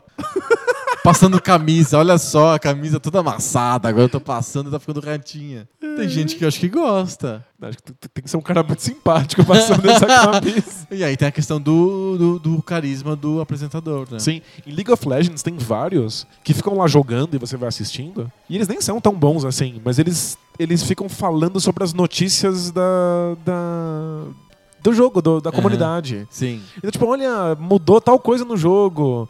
Eu tô sabendo que tal time contratou tal jogador. Entendi. Vira, tipo, uma espécie de canal de notícias. Só que tem que ter um jogo acontecendo. Enquanto o jogo acontece. E tem Não essa- pode ser uma pessoa na frente da bancada, assim. E e aí existe interação. Você vai conversando com a pessoa durante a transmissão, e ela vai lá jogando e lendo, e falando assim: Ah, o cara tá aqui me perguntando o que, que eu acho de tal time que vai competir o Mundial. Eu acho que vai dar tudo certo. Sim. Tem essa, essa interação. Aí o cara vai jogando enquanto isso. Por exemplo, o- vocês do Bola Presa fizeram uma experiência de fala e joca. Como é que foi? Isso, a gente ficou jogando NBA 2K, Uhum. que é um jogo da NBA do, do Play 4, e enquanto as pessoas conversavam com a gente, a gente ia respondendo. Eu achei muito difícil de fazer. é, Te realmente, desconcentrava. é muito difícil. O jogo é muito complexo. Sim. O jogo tem muitos botões e, e você tem que se- Lembrar da tática do basquete. isso, você tem que aplicar uma, uma tática real. E enquanto isso as pessoas estão conversando e as frases vão passando, muita gente falando, as frases vão passando rápido. Eu acho Eu não ouso abrir a tela do chat do YouTube enquanto a gente tá enquanto a gente gravando, tá gravando, porque senão a gente desconcentra demais. mas aí entre os quadros a gente dá uma, uma passada lá. Exato, a gente conversa com o pessoal. Mas só se você for mecenas esclarecido. Exatamente, tem que entrar em apoia.se barra PocoPix. É difícil de fazer, então existe uma certa admiração pra quem consegue. Sim, Se as pessoas conseguem jogar e realmente conversar com o seu público ao mesmo tempo, tem que ter um cérebro privilegiado. exato. Aí é tipo, tem aquele gostinho de ver alguém jogando Ninja Gaiden bem, sabe? Sei. Porque Ele é um não- cara que fala bem e joga bem ao mesmo tempo. É, porque não é, não é bolinho, não. Sim. Jogos como Ninja Gaiden, o Super Mario ou Mega Man, acho que são jogos que você consegue assistir com prazer se o cara for bom, porque ele é realmente um jogo que você tem que ser bom. O Ninja Isso. Gaiden menos, mas o Super Mario e o Mega Man, eu acho que dá pra você ser bom naquilo. Não é uma questão só de conseguir passar. Não é o Final Fight. Então, eu, eu, eu, eu tiro prazer até da- do- do- de, um, tipo de speedrun que é feito por robôs. Você já viu isso? Sim. Eles programam, eles dão uma lista de códigos de quais comandos devem ser dados em cada milissegundo do jogo. E o robô joga. O robô simplesmente joga e faz aquilo. Perfeito e tal. E é, é, é- é exatamente o caminho otimizado, o caminho perfeito rumo ao fim. É muito legal de ver acontecendo. Tem um prazer naquilo. Porque Não você- tem um cara que você pensa, programou nunca, agora... eu nunca conseguiria fazer. E aí você Sim. vê acontecendo. Tem um cara que programou agora um robô pra terminar a primeira fase do Mario. Robô. Ninguém colocou os comandos pra ele fazer. Ah, entendi. O robô descobriu sozinho como acabar. Isso, exato. Entendi. É bem difícil de fazer isso. Caramba, ele fazer vai, um robô jogar. ele vai dominar o mundo, né? Vai, vai. Daqui a pouco é eleito presidente dos, dos Estados Unidos. Nossa, você- ele, é que ele, ele- ele vai desistir da última fase. Você vai conseguir a última fase do Mario. Agora você tem, que, você tem que descobrir qual é a ordem que você passa pelos corredores pra abrir o último Bowser. Não vai conseguir. É, não, não. não ele não vai querer. Então, é, é, a gente sempre acha que não consegue e consegue. Tem que tomar cuidado. O... Até perdi o que a gente tava falando. Então, esses jogos são jogos de ação em que os jogadores ficam bons e a gente consegue tirar prazer de assistir aquilo. Mas tem a, maior, a boa parte dos jogos de ação plataforma são simplesmente apertação de botão. Não é tão divertido ver. Você que é especialista, é legal assistir Shmup, por exemplo? Se, se o cara, se o jogador é espetacular, sim. É? É bem legal. Ver pessoas que sabem o que estão fazendo em Caruga é tipo assistir cirurgia de, de, de cérebro. Tipo, é- exige um grau de habilidade que eu não tenho e é muito legal ver alguém que tenha. Entendi. É bem legal mesmo. A gente já falou de jogos mais esportivos, ou jogos que realmente exigem uma especialização, estilo StarCraft, ou LoL, ou mesmo Street Fighter. Sim. E Caruga é um exemplo clássico porque o jogo é muito, muito difícil. Aham. Mas eu repito que se um leigo vê uma partida muito bem jogada de Caruga, ele não vai ter nenhum tipo de prazer, desde, a a não ser que ele jogue Caruga. Certo. E saiba qual é a jogabilidade Ou- e quão difícil é. Perfeito. É, As soluções são ou você j- assiste Caruga pra caramba, ou você joga em Caruga. Isso. Qu- Eu assisto bastante o Campeonato Mundial de Jogos de Luta, Aham. O Evo. o Evo. E eu não conheço a maior parte dos jogos de luta que estão ali. Só que Você assiste as, prelimi- as preliminares. Ele vai as- pegando né? o jeito. Você vai- você vai aprendendo, você começa a ver que são sempre os mesmos personagens, não sempre o Aham. mesmo tipo de, maté- de, de- de magia. As estratégias começam a ficar na sua cabeça. No final, lá na, na, na finalzona, depois de três dias vendo o pessoal lutar, você já tem noção do que que é fora da curva e o que não é. E campeonato de FIFA ou de PES? Que a FIFA, a FIFA mesma, a entidade FIFA, vo- va- volta e meia organiza campeonatos de FIFA, de jogo, videogame FIFA. Eu vi uma vez, né, eu não achei tão divertido, pra ser bem sincero, assistir os caras jogando FIFA. Eu acho que a gente assiste mais porque a gente lembra do futebol real, né? Acho que sim, acho que não, não tem tantas possibilidades assim. Não tem um, se- um domínio de física tão, tão interessante a ponto de ver outras pessoas fazendo diferente do que você já faz. Aham. É, FIFA é o tipo de coisa que você sempre acha que pode jogar melhor. Uhum. Entendi. Sempre acaba um jogo e pensa assim, ah, não, deve só Dei pro gasto. Ah, se eu tivesse acertado aquele passe, eu teria ganhado. Aham. É, não- não é tipo em guidance, pensa assim, caramba, não vou conseguir isso nunca. Deixa Sim. eu ver um cara que consegue. Aham. Entendi. O FIFA não tem esse aspecto, né? Acho que não rola. Mas tem, tem, virou um esporte FIFA. Tem até aquele cara que ganhou o Puskas de gol mais bonito do ano lá, virou jogador profissional de Então, FIFA. Eu, eu entendo que isso existe, mas é só porque existe um amor pelo esporte real. Entendi. Não é pelo jogo em si, pela jogabilidade em si, pelo conjunto de regras interno. Aham. É pelo paralelismo com o esporte que existe no mundo real. Entendi. Né, tipo, os, os outros esportes se sustentam sozinhos. As pessoas assistem campeonato mundial de Counter-Strike, de CSGO, não é porque existe um esporte real de tiros e aí elas Aham, não. sim, claro. É porque as regras daquilo ali são interessantes. Ver eles estrategizando e ver a velocidade de dedos deles é surreal. Eu lembro que no- nos primeiros campeonatos coreanos de StarCraft tinha um contador de cliques por segundo de cada, de cada competidor. Sim. E isso era uma graça à parte. O cara clicava E loucamente. ver que aqueles, eh, eh, esses corpos sobre-humanos conseguem clicar no mouse 12 vezes por segundo. Sim. Sabe? É, tem- tem uma- esse caráter de, meu Deus, eles fazem algo que eu não consigo. Uhum. E Isso é interessante. Mas isso tá, isso tá restrito a um certo tipo de jogo. E os streamers não estão nesses jogos. Os streamers que fazem muito sucesso não são necessariamente os caras de esporte. É, São os caras que Minecraft. jogam qualquer coisa. Aham. Minecraft ainda tem uma. co- A gente tá entrando num, num, num jogo que é pensado pra experiência social. O Minecraft tem como função. ele- é, tipo, o objetivo do jogo é que você construa coisas e mostre pros outros. Uhum. No Minecraft é muito difícil ser feliz sozinho. tipo, passei 400 horas pra construir um. Uma cabana com um elevadorzinho. Exato. Eu ia falar, tipo, uma réplica da pirâmide Keops no, no Egito. Nossa, é. não, uma coisa mais É que são simples. 400 horas. Sim. Mas você fez aquele, aquele bagulho incrível. que legal. E agora? o que, que você faz? É aquele- o, o problema de. O que, que você faz depois que você, que você constrói um brinquedo legal de Lego? Sim, Você desmonta e faz de novo, né? exato. E que- aí o, o- o Minecraft te apresenta a solução. Compartilha, mostra pras pessoas. Chama os outros jogadores pra v- entrar Ver no tua seu obra de mundo. arte, é. Eles entram, andam lá pela sua pirâmide, pegam o seu elevadorzinho da cabana e falam: caramba, que legal! E aí isso vai criando um meta. Vai criando um tipo, como é que você construiu isso? Eu construí de tal maneira, você quer o meu, o meu truque de construção? Aí você pega, o- eu, eu, eu passo o meu truque, você me passa o seu. O Existe meu- é uma comunidade de construtores. Sim, o meu sobrinho de 7 anos, 6, 7 anos, ele é vidrado nisso. Ele não joga o Minecraft, ele joga muito pouco o Minecraft, mas ele assiste os vídeos e ele sabe o nome dos jogadores, dos, dos ídolos lá, das pessoas que jogam bem. Deve ser pessoas divertidas, deve ser pessoas engraçadas. E ele Mas deve ser compra pessoas- livros, ele ganhou no Natal livros de Minecraft de um tal de. Esqueci o nome do cara lá. Mas é- são histórias, são é storytelling, não é? tem, Tipo, tem de são storytelling romances, que assim, mistura com o Minecraft. Ele é vidrado nisso. Mas o Minecraft já é um jogo pensado pra isso. E eu acho que, inclusive, a gente acabou conversando um pouco sobre isso lá no grupo dos nossos mecenas esclarecidos no Facebook. Os streams são um fenômeno tão grande, eles são tão cruciais pra decidir se um jogo vai ser um sucesso ou não. O fato dele ser streamado e de streamers famosos estarem jogando aquilo pra que os outros vejam, que já faz sentido você começar a pensar em experiências que são voltadas pro stream. Sim. E o Minecraft, é, obviamente, bebe nessa fonte. Ele quer ser um jogo que é compartilhado. Ele foi pensado pra isso. Ele é um jogo de comunidade.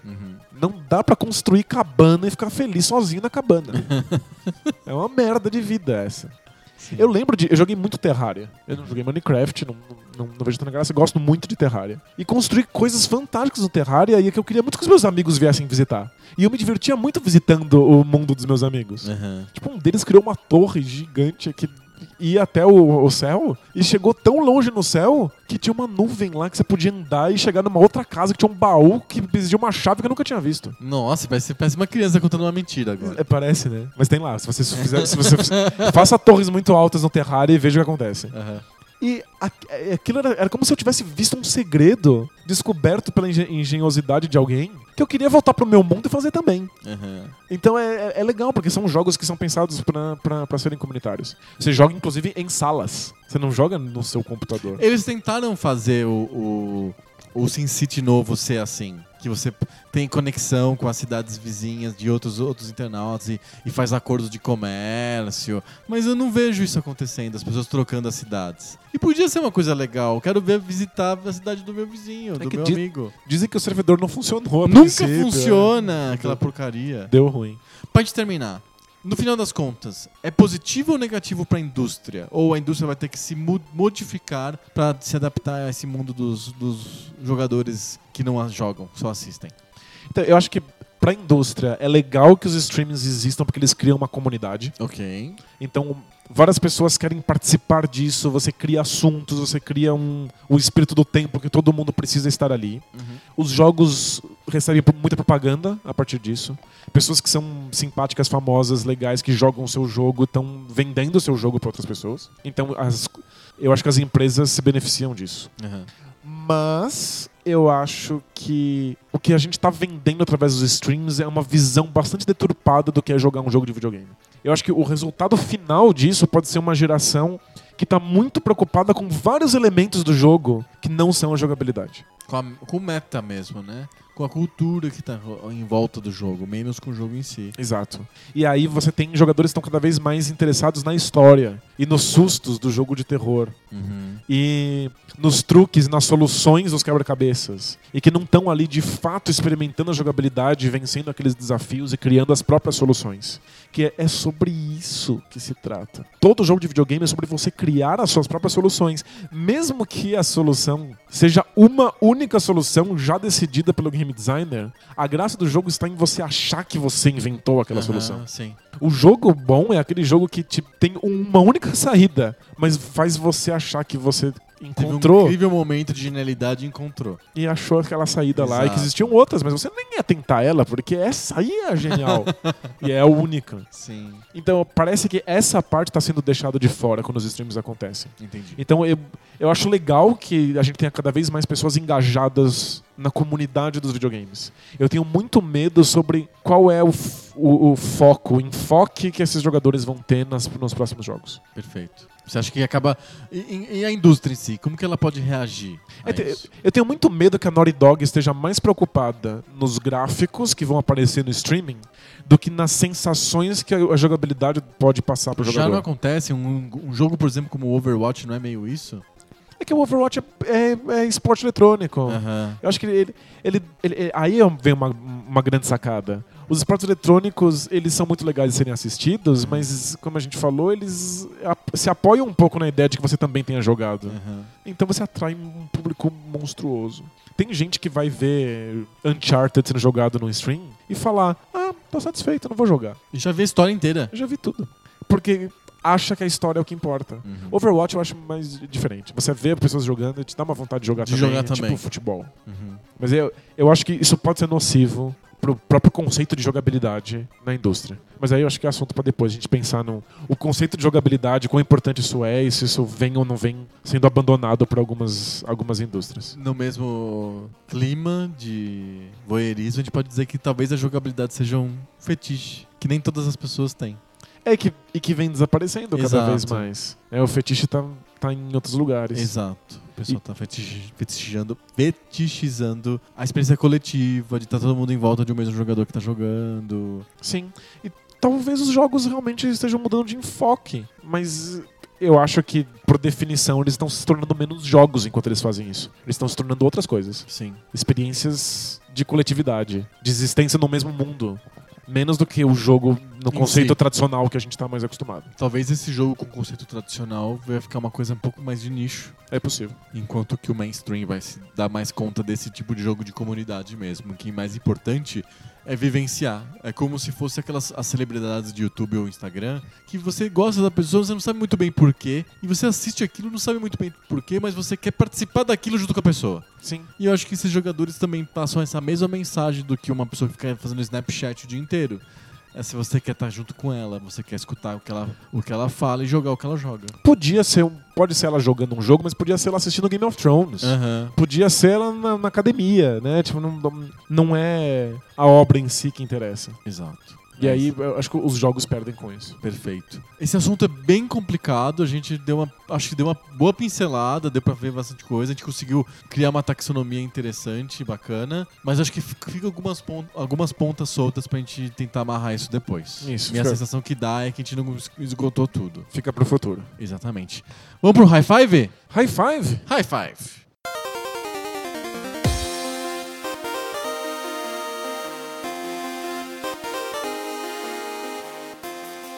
High five! High Five. High five é aquela sessão do nosso podcast em que a gente faz listas de assuntos, de temas de videogame e compara as listas um com o outro. A gente escolhe cinco top coisas ligadas a videogame e a gente discute um pouco sobre essa lista. Qual que é o tema de hoje? A gente vai discutir hoje as melhores trilhas sonoras de videogame. Olha só, esse é um, e- e- esse é um assunto pra gente levar a sapatada. Porque te- tem uma coisa que, que lida hum, forte assim, com, com os gostos e com as paixões do pessoal é trilha sonora, música. É verdade. porque aquilo realmente é- tem uma- parece que é muito pessoal, parece que é um gosto só, não tem, uma, não tem como você avaliar objetivamente a música de um jogo e tal, então fica aquela coisa inflamada, aquela coisa passional. E, e muitas vezes aquilo que você sentia com a jogabilidade, com os gráficos, com o momento, com a sua infância, ficam plasmadas na música. Sim. Você ouve a música e vem toda aquela sensação que você tinha com o jogo. Exato. Então isso, isso é complicado. Ouvir trilha sonora de videogame, ela é trilha sonora, ela acompanha o jogo. Aham. Então ela co- reconstrói na sua cabeça É. o a jogo. sensação de estar Exato, jogando. é muito difícil desassociar a trilha sonora com o jogo. É tipo, Eu não consigo ouvir ela como se ela fosse uma música avulsa. Tem o, é o- o exemplo, o prim- meu primeiro exemplo, o número 5 da minha lista, é uma, mu- é uma música avulsa que não lembra o jogo. Inclusive, eu não joguei o jogo, nunca joguei o jogo. E mesmo assim você gosta da, da trilha. Mesmo assim, eu gosto da trilha. Então, e l- sempre lembrando que você é um especialista em música, Aham. então a minha lista é completamente amadora. A sua realmente Né. me interessa. Não, eu acho assim que. Eu, eu vou vencer se eu conseguir trazer na minha lista dois jogos que, ti- que tiveram na, na sua também. Então, tem algumas coisas na minha lista que tem uma- um fator nostalgia, um fator simplesmente acho legal, e tem outras coisas na minha lista que tem um- uma coisa um pouco mais apurada no meu julgamento musical. que tem um valor formal. Me ajudou a descobrir o valor formal naquela trilha sonora. Perfeito. A, a- a número 5 é um caso assim. É um cara que eu gosto, um compositor que eu gosto bastante de videogame, chamado Robbie Hubbard. Ele é inglês e ele fazia trilhas sonoras para os jogos, vários, vários jogos de ZX Spectrum. E essa trilha sonora especificamente é um- de um jogo chamado Monty on the Run. É, e não é uma trilha sonora de jogo. É basicamente é uma música, porque as trilhas do ZX Spectrum eram uma música somente Tipo, Uma música gigante. uma música gigante. Então, o Monty Under Run é uma música de mais ou menos 8 minutos, que tem um- uma estrutura formal bem fácil de entender e ela é muito interessante. É muito difícil ficar descrevendo música, né? Como que você- você descreve uma música? Então, é, a estrutura formal é bem interessante. Ela tem, ela tem uma- um momento grande no meio da música que tem um solo que aparenta improvisação. Obviamente não é improvisado, né? Porque a gente tá falando de uma música pré-programada, né? Ah, com certeza. Então não tem espaço, não tem um instrumentista é, real fazendo improvisações, mas ele criou uma espécie de, de- de improvisação, de setor improvisatório no meio da, da- dessa música do Monty on the Run, que é muito interessante. E ela brinca com várias referências a vários estilos e tem aquela, aquela inventividade típica da música inglesa de ZX Spectrum. Então, eu gosto demais, eu gosto, gosto de, de escutar a, a- a trilha só por ela. O jogo Mount Under Run é um jogo de plataforma muito esotérico, esquisito do ZX Spectrum. Eu joguei porque eu tinha no meu MSX um port do Auf Wiedersehen Monte, que é um, é um jogo da mesma série Monte. Inclusive, o Auf Wiedersehen Monte tem a música do Robbie Hubbard também, uma outra música que é muito boa também Também é boa? também muito boa, mas eu eu gosto mais da Mountain Dew Run e é considerado um clássico da, da- das músicas de computador 8-bit. É essa trilha do Rob Hubbard, Mountain Dew Run. Procure no YouTube que tem a versão original, tem versão de orquestra de cordas, versão de banda de, de pífaro de caruaru. Não, essa não. Mas tem versão pra, sei lá, guitarra, baixo e bateria. Sério? É. Tem versão de tudo quanto é jeito da- dessa, dessa peça que eu acho muito legal. Bem legal. Bem bacana. Seu quinto, Meu número 5 é a música do Chrono Trigger. Chrono Trigger, Super Nintendo. Super Nintendo, a trilha sonora é do, do Yasunori Mitsuda Perfeito. e com algumas músicas do Nobu Ematsu. que Ah, o nome quem é faz- do Final Fantasy. do Final Fantasy, Aham. que é falou mal, sapatada na cabeça. É verdade. E todo mundo ama de paixão. O Sim. que você acha do Nobu Ematsu? Eu- eu- eu- Você fez exatamente a mesma pergunta no episódio que a gente fez, o episódio número 7, que é o Poco Pixel número 7 sobre música. Que eu, eu gosto, eu acho interessante, não acho muito pessoal, mas eu acho, eu acho bem desenhado, bem, bem feito. Eu só quis que você tomasse sapatadas mesmo. É, perfeito. É, tô- já estou levando as sapatadas. É, é- é- realmente, eu não acho a linguagem do Nobuo Uematsu pessoal. Eu acho que é uma linguagem um pouco popastiche. Um pouco meio sem, sem, sem, sem personalidade. Mas, enfim, é, uma- é muito bem feito. É que nem um pouco... Do, a boa parte do que faz o John Williams, por exemplo, Hans Zimmer, esses, esses caras de cinema, também eles são bons, mas são um pouco sem personalidade. O Nobuo Uematsu, eu sinto um pouco disso também. É, Eu, eu gosto da música do Chrono Trigger. Eu não sei explicar muito bem porquê. Aham. Ela não é particularmente diferente de qualquer outros jogos épicos de fantasia. Sim. Mas eu consigo lembrar na minha cabeça a música de todos os personagens. Que legal. Então a, a música realmente caracteriza, pega. E é uma Identifica. parte export- importante da experiência que você tem com o Chrono Trigger. Exato, e aí eu joguei outros RPGs, que todo mundo sabe que eu não sou grande fã, e eu não lembro das músicas, eu não lembro das músicas dos personagens. Nem do Final Fantasy Essa coisa VII. não fica. A música do Final Fantasy VII, pra mim, é consideravelmente ines- esquecível. Sim. Embora muita gente goste muito. assim, Não, tem Mas- aqueles concertos, o pessoal vai assistir. Mas é, p- p- parece tudo meio igual, as É. músicas são meio posterizadas. Eu acho que o- cada personagem do Chrono Trigger tem uma música realmente diferente uma da outra. Eu, cu- eu- se começa a ouvir no fundo, você já sabe quem tá chegando, e pra mim isso é o suficiente. Legal. Já que eu não manjo. Chrono Trigger. Qual que é o nome do compositor?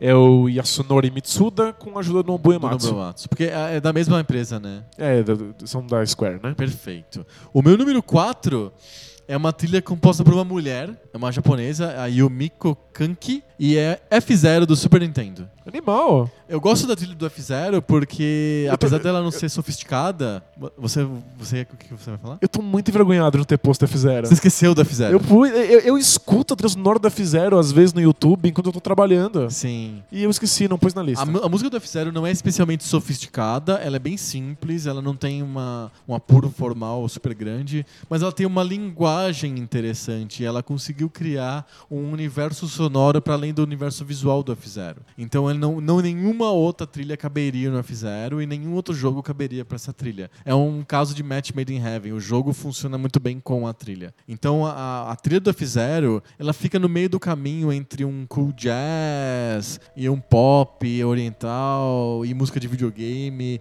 Funciona muito bem, é super simples. A única co- exceção que eu faço, uma restrição que eu faço, é que você não deveria escutar nenhuma adaptação. Se você vai ouvir a trilha do F-Zero, você tem que escutar a versão original com fem- que foi muito bem pensada pela, pela Yomiko pro, pros, pros sons do, da, da placa de som do Super Nintendo. Eu já escutei versões de jazz do F-Zero e é realmente de elevador. Não é legal. É verdade, parece muito música de, de consultório de dentista. Exato, não, não fica bom. Ela foi pensada pro, ch- pro chip do, do Super Nintendo. Que legal. E, e é uma música muito interessante, extremamente simples, formalmente é básico, mas o- a harmonia é interessante, o som é legal, e é, dá uma assinatura muito interessante pro, pra Fizer. E é cat, é grudentíssimo. Grudentíssimo, Fica porque na ela cabeça, é uma tem delícia. essa, essa tendência de estar colado no pop japonês, então é, é gruda demais. Nossa, como é que eu esqueci desse jogo?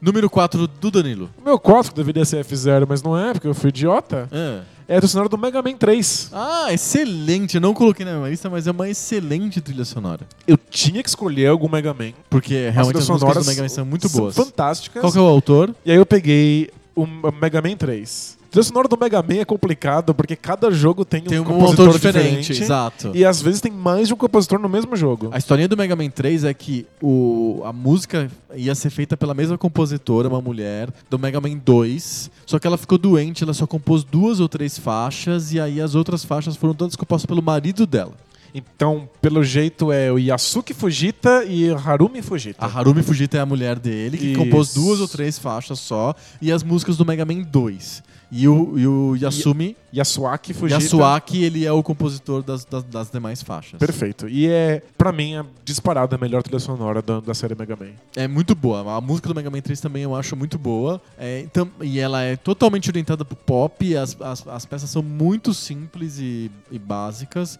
E, e eu queria comentar outra trilha da Capcom que não tá na minha lista, mas que, que também é muito boa e que talvez esteja no mesmo estilo e não é, não tá na minha lista, é um número à parte, que é a trilha do DuckTales. Também é muito boa. E ela foi refeita na- no DuckTales Remastered. Um cara pegou a trilha original do Nintendinho e fez uma trilha nova. E que ficou bem interessante. O resultado não ficou elevador. Ficou, ficou melhor. Mas é a mesma música. É exatamente a mesma música do DuckTales original. E sobre a- o Mega Man, eu lembro de quando a gente era moleque, de colocar o aparelho de som ligado na televisão, começar a fase do Mega E deixar Man tocando. e deixar tocando até começar o looping. E aí mudar de fase e ter todas as músicas do, do Mega Man numa fitinha cassete pra Fan- ouvir. Fantástico. Você vê como que o YouTube... A falta do YouTube gera a criatividade das pessoas. E, e muito, muito trabalho. Então, Nossa. Mas é isso, a gente queria ouvir a música. que era e- bem legal. E, tinha era que ser um cat pedaço e- que não aparecesse inimigos, né? Porque senão Sim. faz, teria- faria barulho. Exato. O, a trilha do Mega Man 3 é totalmente orientada pro pop, as, as, as canções são bem simples e repetitivas, mas são muito, muito grudentas, tem uma linguagem interessante. É bem legal mesmo o Mega Man 3. O meu número 3, eu acho que é o candidatão a estar na tua lista também. E eu acho que de todas as trilhas que eu vou mencionar, é a trilha que mais tem um apuro formal e um estudo em cima daquilo, que é a trilha do Streets of Rage 2. Yes! Tá na minha lista. É do Yuzo Koshiro, é um clássico do, do Genesis e é fantástico e é uma trilha que não envelhece. Ela é o meu número 3, ela tá na tua lista no número 3 também? Não. Eita! Eu me dedurei no, pro- no futuro. Então pode, pode adi- adianta pro futuro aí, onde que tá? Ela, ela é meu número 2. Uau! Excelente. Por que, que você colocou ela como número 2? Eu acho. É a única trilha sonora que eu acho que funciona pra mim, independente do jogo. Você pode pôr em qualquer jogo, ou não. Não, É, você- o jogo é ruim, mas a trilha é boa, é isso. É, tá, o, o jogo, o jogo é ótimo, mas eu adoro Streets of Rage. É Acho- bom mesmo. Acho um puta jogo legal. Mas e- É um dos poucos beat'em ups que não, não te enjoa tanto. é, é verdade, tem bastante variedade. Exato. Inclusive de cenários. Tá. E sim. Mas não, e não eu, é, tão- não é um jogo tão longo também. é, mas eu acho que a música se sustenta sozinha. Sim, ela se Então- sustenta sozinha de verdade. Então, de fato, é uma, é uma trilha sonora que eu escuto com muita frequência, que eu tenho no meu celular, que eu realmente tenho vontade de escutar. Você tem o vinil? Adoraria. Só pra botar na estante, assim. É. E que não é uma trilha sonora que me remete ao jogo. A trilha sonora já ganhou pra mim um valor em si. Sim. Eu não fico lembrando de como foi jogar Streets of Rage quando eu escuto a música. Inclusive, as- é- é- muitas vezes é o Ao contrário. contrário, você escuta, o- você vê o jogo, lembra da música. É, o Streets of Rage, ele tem um, um, um critério, um, um caráter meio musical. Aham. Tipo, parece que o jogo tá No ritmo da a- música. acontecendo enquanto a música toca, né? Tipo, a- Aham. a, música dita o, o, o ritmo e o andar do jogo. E Streets of Rage 3 também tem uma baita trilha sonora, embora muito esquisita. Sim, ela é mais pro experimental. Eu gosto da 2 e eu coloquei a 2 como meu número 3. Essa fase é confusa, né? Eu coloquei a, a tr- trilha do Street of Rage 2 no meu terceiro item da lista, do meu high five, porque eu acho que ela fica bem no meio do caminho confortável entre uma certa um certo titubeio que acontece no Street of Rage 2, embora a trilha seja muito boa também. Ela não tá su- super madura O- e, e nem super experimental como o do Street of Rage 3. Ela fica no meio de um ponto No meio entre o 1 e o 3, é isso? eu acho. Que é o que aconteceu no jogo também. Sim. E eu... É, é a evolução do Yuzo Koshiro como compositor. Exato, Dele, exatamente. dele indo atrás de referências, né? Dele indo beber na música americana. Eu acho o Yuzo- o Yuzo Koshiro um cara muito, muito, muito esperto. Provavelmente ele é o compositor mais esperto da história dos videogames. Ele é o cara que consegue absorver estilos, o cara que consegue absorver eh, tendências de fora. Pra ele fazer a trilha do Streets of Rage, ele foi estudar o que se tocava na Europa, nos clubes. Ele foi pra Nova York pra ver o que acontecia na cena no noturna de Nova York e trouxe isso e fez um jogo que parece, a trilha parece ser 100% autêntica e, e traz uma linguagem nova, tanto que os, os DJs de música eletrônica, etc, usam as- a, trilha do Studios of Rage 2 como inspiração pro trabalho autoral deles. Sim. E casa com o momento da SEGA em que a SEGA tá tentando vender experiência, Sim. sensação de você ser descolado, de você ser um cara que tá na noite, e que faz parte da, da, da- da comunidade. A música vende isso, o jogo p- parece que é secundário. Sim, eu- é, o meu número 3 é o Studios of Rage 2 e é o seu número 2. Muito legal, isso. E o seu número 3? O meu número 3 é a trilha sonora da Yoko Shimomura, é Street Fighter 2. Ah, é um clássico. Não tá na minha lista, mas é um baita clássico. E, E é são- uma mulher também. É uma mais mulher também. E são tantas músicas completamente diferentes umas das outras. Sim. E pare- e existe alguma coisa que costura todas elas. E são os personagens mais absurdos. Os- Não o- faz nenhum é o, sentido. é o Blanca, é, tipo, é o, é o bicho verde da floresta amazônica, é o Dalsin, que é o, o Fakir magro. Hum. Doido. E as músicas parecem que combinam, a gente não Sim. consegue mais des- desassociar esses personagens daqueles cenários da música, né? Sim. Então, pra mim, funciona. Nossa, E- funciona super bem. E ela é, pa- ela é um personagem do, da- da- do documentário lá, o Digging in the Cards, que eu sempre menciono. Ela conta como que surgiu na cabeça dela a ideia da trilha do Blanca. Ela tava no metrô. Ela não sabia, ela tava muito, muito desesperada pra saber como que faz a música do Blanca. e aí ela tava no metrô e ela teve a ideia do ritmo e aí depois ela desenvolveu em cima.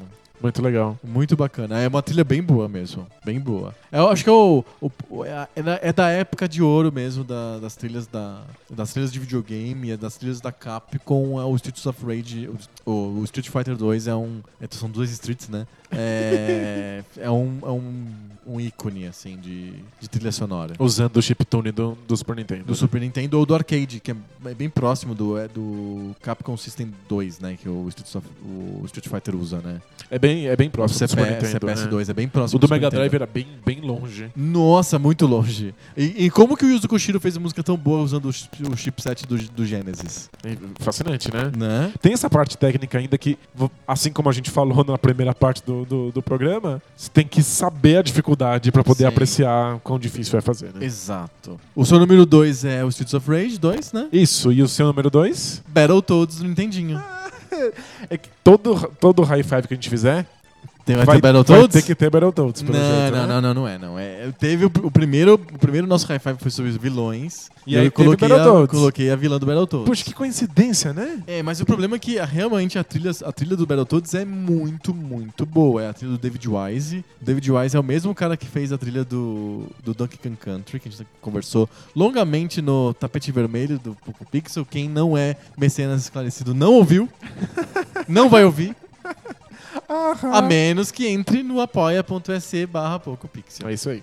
É uma trilha incrível. Eu acho que a, a trilha, a- o grande mérito da trilha do David Wise, do Battletoads, é ele conseguir criar um modelo que não é nem o heavy metal puro, porque a princípio devem ter entregado pra ele que, ó, o Battletoads são sapos metaleiros que usam roupas de couro e coisas pontudas e estão batendo em ratões no, es- no espaço.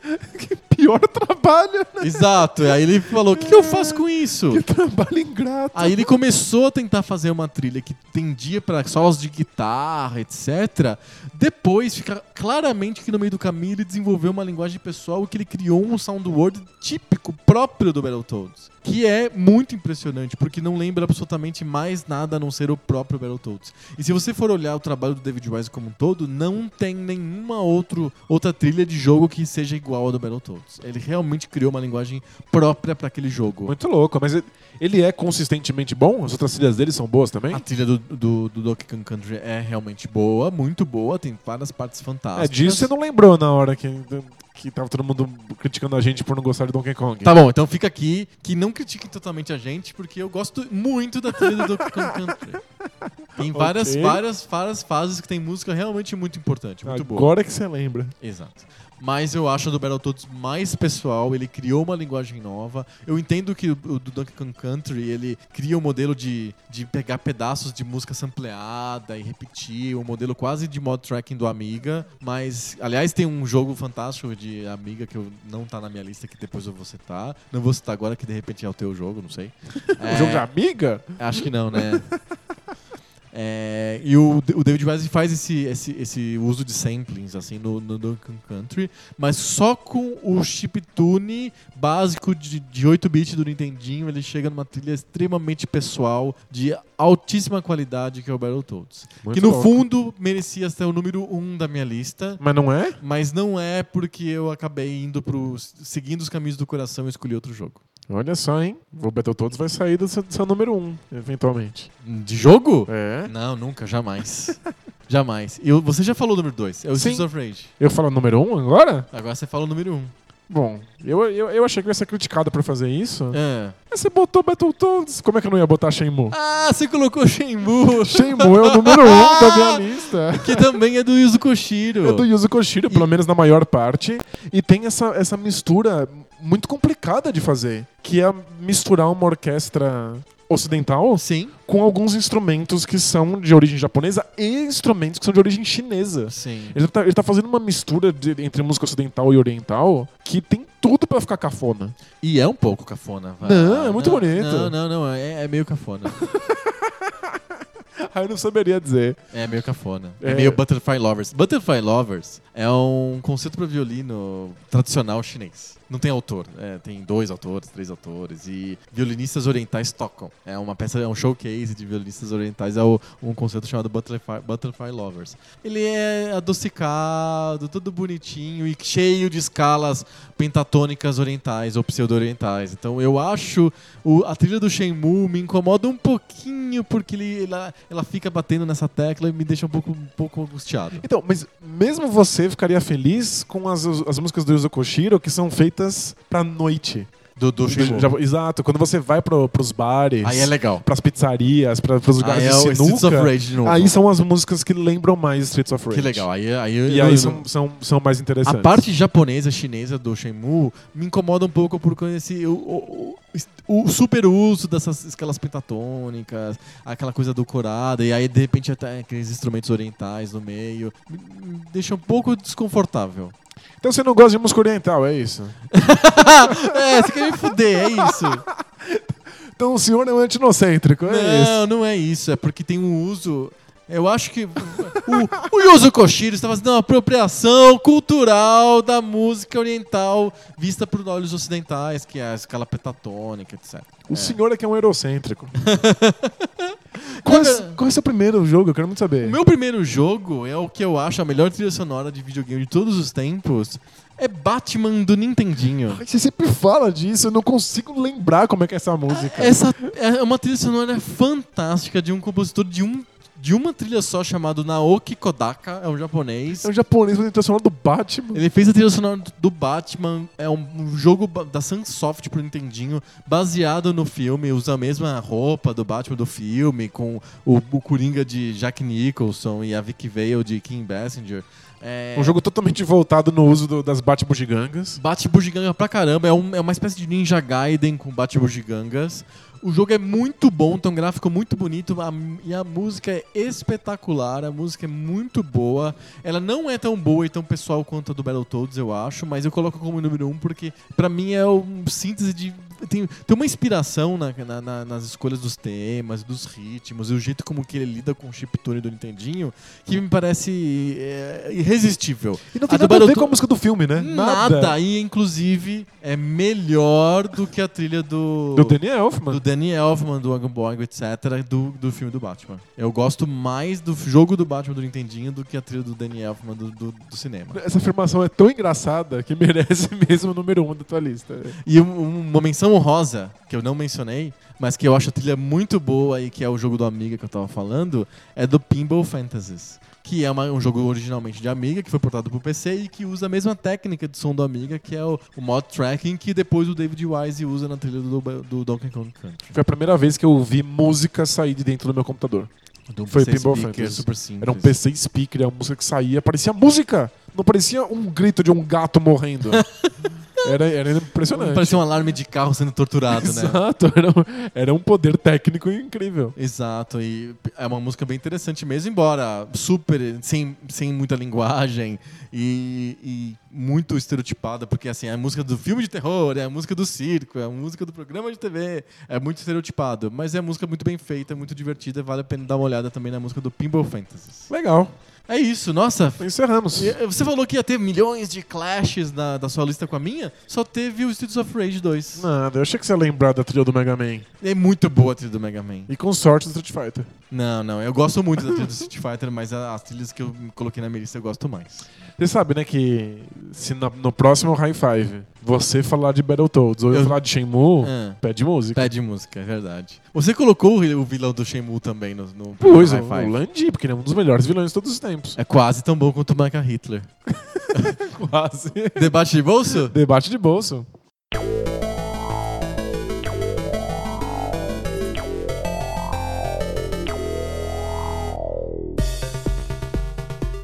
Debate de bolso, aquela sessão do nosso podcast que a gente para de falar de videogame, finalmente, e a gente começa a falar sobre outros assuntos que estão no mundo, que estão na vida. Antes era metade, agora é um terço. Verdade, a gente, o videogame está tomando conta do, do Poco Pixel. Daqui a pouco a gente vai fazer um podcast só sobre videogame. Debate de bolso, aqui a gente fala de temas aleatórios sobre videogame. Exato, qual que é o tema de hoje? Ah, vamos falar sobre o Mega Man. Não. Toda semana um de nós propõe um assunto pra gente debater no debate de bolso. Essa semana sou eu. O que que você manda?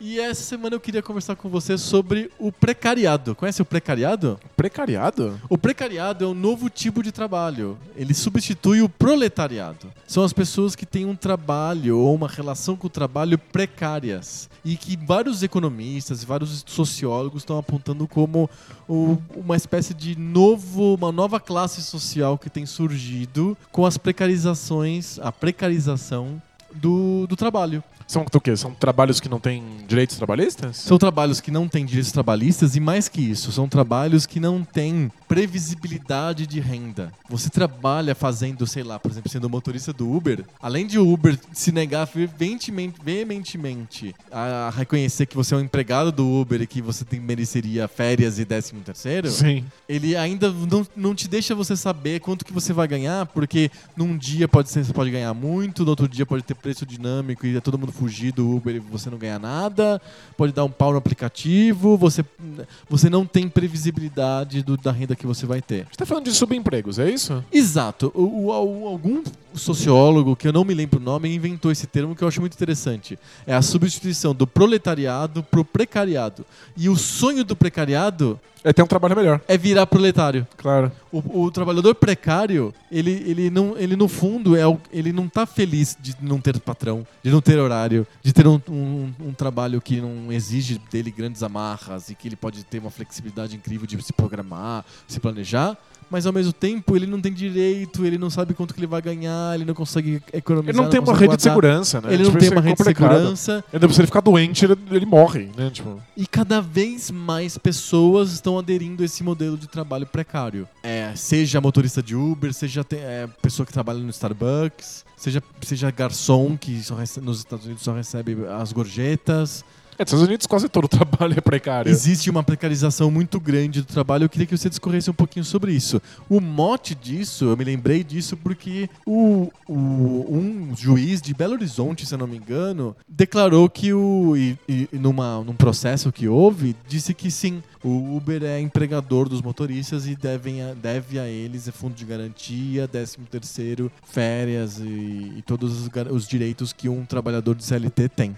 E aí isso gerou uma- um, um problema, porque como que a Uber, empresa Uber, vai ser, vai conseguir ser sustentável, vai conseguir dar esse serviço de transporte que todo mundo usa, que eu uso muito, por exemplo, como que ele vai poder se sustentar tendo que pagar direitos trabalhistas? E aí os próprios motoristas de Uber ah, se revel- re- revoltam contra o motorista que entrou na justiça cobrando tudo isso do Uber, porque assim não vai dar. Assim a Uber vai fechar e a gente vai, vai- vai fazer o que agora? E as- a, saída vida de um cara que tá precário no Uber é ser precário em outra coisa. É ser precário fazendo bico, Sim, ou claro. é jornalista precário que pega, ma- é, consegue fazer frila de matéria, reportagem. Eu vejo isso cada vez mais. Nosso jornalismo tá, tá, tá demais, né? As revistas não têm redações fixas, tem um editor só. Eu conheço várias revistas que tem um editor e, e, s- e o cara que faz a diagramação e o resto são todos jornalistas que são contratados em modelo freelance. Esse, o trabalho de jornalista freelance é extremamente precário. Eu queria que você comentasse um pouco sobre a precarização do trabalho, se isso é o futuro, se isso economicamente é mais sustentável do que o modelo que tem leis trabalhistas rígidas e direitos sociais firmemente estabelecidos, se a previdência quebra ou não quebra. Eu queria que você comentasse um pouquinho sobre isso. É um monte de coisa. Exato. Então, primeiro é que a precarização do trabalho, ela cria um, um- um racha dentro do próprio conceito de proletariado. Aham, E isso não é recente, isso é estratégia antiga. aham, Porque quando a gente começa a ter proletariado, quando a gente começa a ter chão de fábrica, sim. a gente começa a tirar a autonomia do trabalho de uma série de funções distintas. Então, a a autonomia do marceneiro, que se identifica marceneiro, e a autonomia do padeiro, que se identifica padeiro, e você coloca eles dentro de um, de um sistema de produção em que eles já não são mais donos do próprio trabalho. Sim. Então, eles produzem coisas que não são mais deles. E eles perdem a identidade. Você não pode mais se dizer padeiro. Se você está na linha de montagem, você não sai dizendo que você faz o produto final. Aham. Ele Sou não um é- carreiro. É, tipo, eu faço carros, né? Tipo, Exato. você aperta o parafuso B8 da placa C7. Exato. E- Mil vezes por dia. E, e como você não é dono do resultado final, obviamente você não pode se identificar como produtor daquilo. Sim. Qual que é o nome disso em terminologia marxista? Pra todo mundo lembrar e anotar no caderninho? Alienação. Ah, perfeito.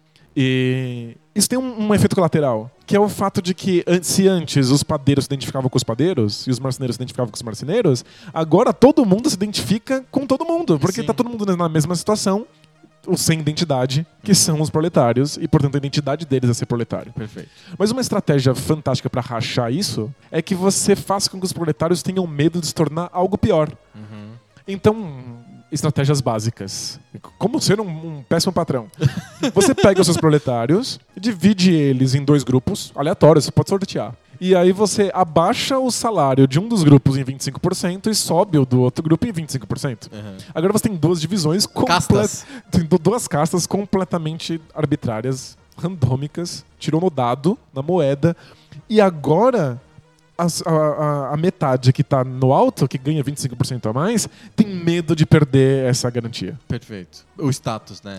É a classe. é, eu posso dizer que são as camadas gerenciais, né, das empresas, né? Elas têm isso, né? Elas, elas, são- elas ganham mais do que o chão de fábrica, digamos assim, ou do que o, o que uma empresa de serviço chama de analista, que é o cargo mais baixo. Sim. É, os coordenadores e gerentes, que se chama middle management, isso tecnicamente em inglês, eles têm muito medo de perder esse, esse salário a mais, esses benefícios a mais, esse cargo de gerente. Eles, eles, eles ficam bem. Eles são mais dóceis mesmo ao patrão. Sim, e você, você pode criar essas coisas estrategicamente. E aí você vai dividindo. Os, os proletários já não se veem mais como proletários. Aham. Eles veem que eles têm níveis, que eles têm escadas. E você sempre eh, cria um novo poço que você pode temer chegar. Aham.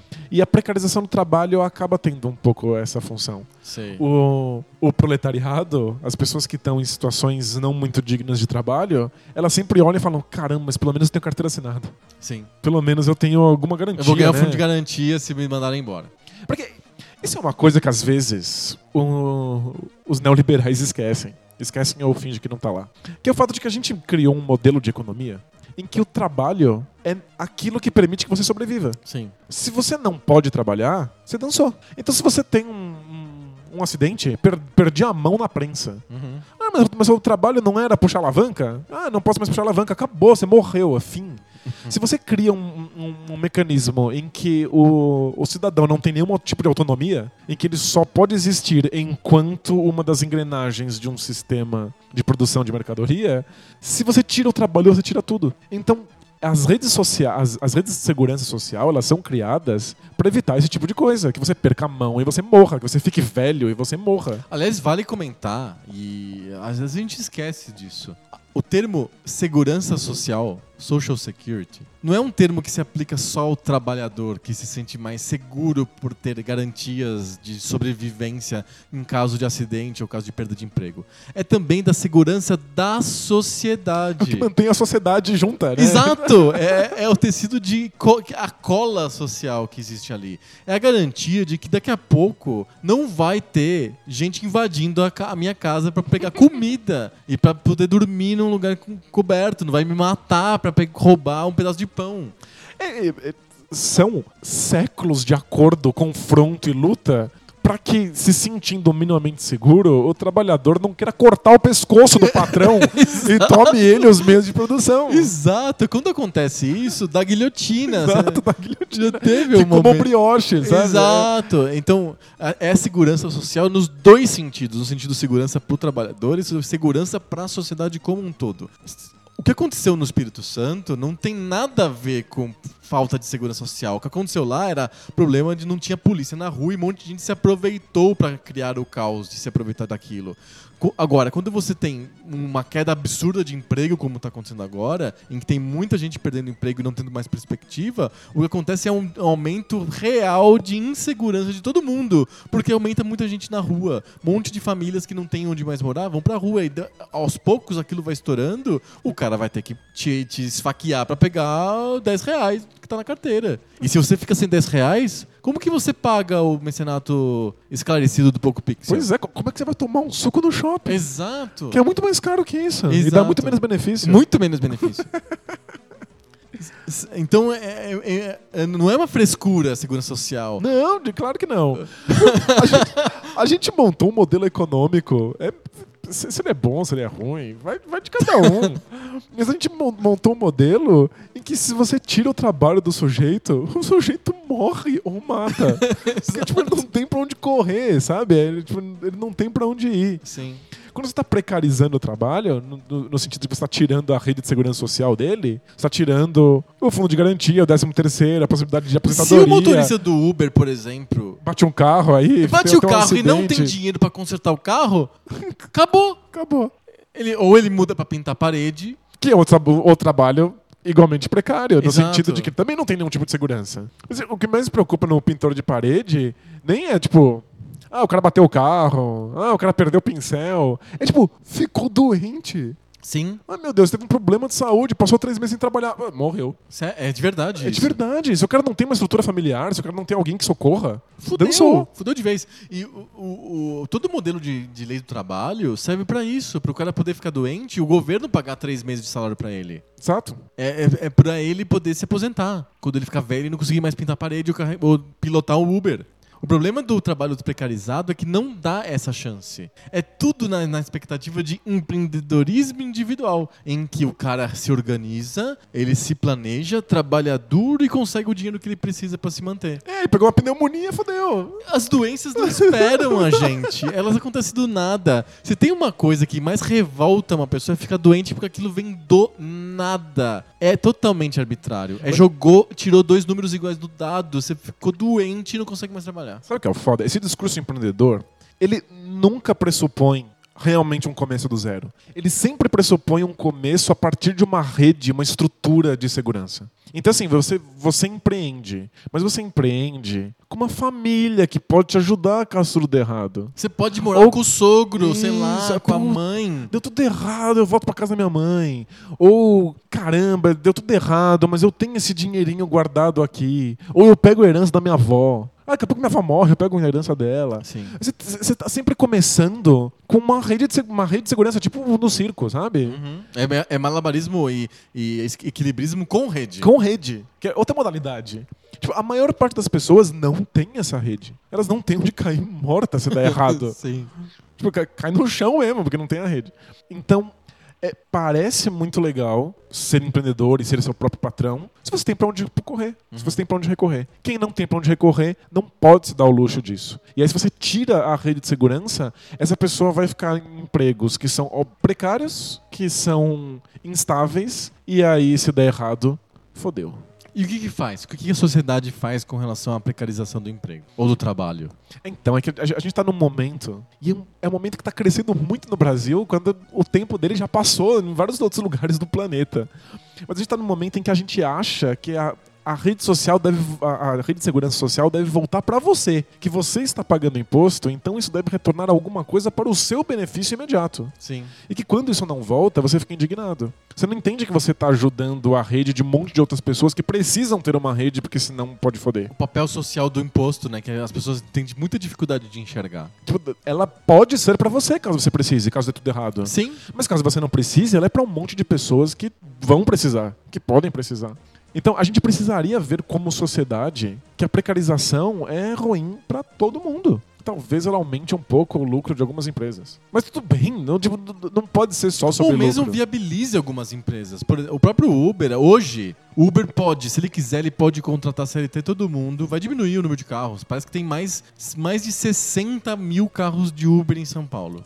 Ouch. Somando os carros de Uber, mais os carros de Cabify, os carros de 99 Pop, carros de Easy Taxi modelo X lá, dá mais do que táxis. Então, em dois, três anos, a frota de carros de praça dobrou em São Paulo. E, caramba, e os táxis já são um número super controlado pela prefeitura para nunca ser mais do que precisa Pra pra... não deixar os táxis ociosos. e para não deixar um trânsito desgraçado. Exato, é que o táxi ocioso geralmente Tá parado. ele tá parado, né? Mas é ruim ter taxista ocioso, né? Ele não, ele não tá gerando a renda que ele precisa. Exato. Então, a- Não é a- bom pra, pra- pra- todos os taxistas perdem Exato. se tiver mais taxista do, do que o necessário. do que o necessário. Eu não sei o que está acontecendo com os taxistas. Realmente não sei. Com tanto carro de, de- de transporte particular na cidade, eu não sei o que, tá- o que aconteceu com o sustento desses É taxistas. verdade, não sei como é que eles estão realmente Porque o ganhando. número de pessoas. A, a população da cidade de São Paulo não dobrou. Ainda bem. Não dobrou. não dá, não cabe. Não dava, não cabe. Mas o número de táxi dobrou. E aí? Todo mundo resolveu usar táxi do nada? Eu eu sei que aumentou o número de pessoas que usam táxi. Mas, hum, enfim, esse é um outro assunto. Mas ele falou, o Uber poderia contratar todo mundo CLT. O Uber poderia, diminuindo bastante as atividades dele, diminuindo bastante os lucros dele. Ele, ele poderia ter contratado todo mundo CLT. Mas no começo, quando ele- o cara teve a ideia, não dava pra ser CLT. Porque o- ele criou aquele modelo de empreendedorismo, de, de ideia de startup, que é a ideia mais fajuta e, e que- enganadora que existe, que é a ideia do marketplace. Eu não vou fazer um. eu não vou criar riqueza real ou um- prestando um serviço real. E vou conectar pessoas. Então o Uber surgiu com a ideia de conectar pessoas que querem um carro ao cara que tem um carro e tá ocioso. Sim. Essa é a ideia bonita do marketplace. É o pra- Mercado Livre. Eu conecto pessoas que querem comprar lá um jogo de PS4 A e quem o- quer a vender, quem quer né? vender. E assim por diante. E e, no fundo, o cara que tá no meio fala assim: eu não tô vendendo, eu não tô prestando serviço de transporte, eu Mas não eu tô tô- fazendo nada, eu estou no Pegando- meio aqui. Eu tô pegando uma grana, né? É. Eu tô aqui no meio, só tô viabilizando o negócio de acontecer. Esses negócios de intermediação, de marketplace, eles realmente são mágicos no sentido de que quando a Uber começou, ele só tinha um, um cara que fez um aplicativo. Quando o Easy Taxi começou, o carinha lá, ele foi de táxi em táxi e falar: você não quer usar o, o Easy Taxi? Então, ele, ele não é um problema em si. Eu não, eu- eu não vejo o Uber como uma questão em si mesma. É, o problema é que ele seja um emprego. É que ele seja algo que você tem que recorrer pra ganhar o seu sustento. Então, mas aí, eu, por exemplo, eu tava conversando com a minha mulher sobre esse assunto. E aí ela, ela. Quando eu falei que o juiz disse que o Uber era emprego e que tinha que pagar os direitos todos, ela falou, mas como assim? Isso vai fazer com que o Uber não rode mais e essas pessoas que estão recorrendo ao Uber para poder ter algum sustento não vão ter mais para onde recorrer. O quantidade de pessoas que estão. que não tem emprego estão virando motorista de Uber é enorme. Então, esse é o ponto. É o, o fato de que o Uber ele, ele é o- a última possibilidade de pessoas que estão desempregadas e não tem pra onde correr. O Uber, como ideia de, ah, vou ligar esse cara aqui que tá ansioso, ele tá lá en- entediado, ele quer levar alguém pra uma, numa carona e ganhar um trocado, é ok. O fato de que isso seja um emprego é complicado. O fato de que as pessoas tenham que recorrer a isso como um emprego. Então, tipo, surgiu uma questão social, econômica no país E não é no país. Quantos motoristas de Uber tem no mundo? não, exato.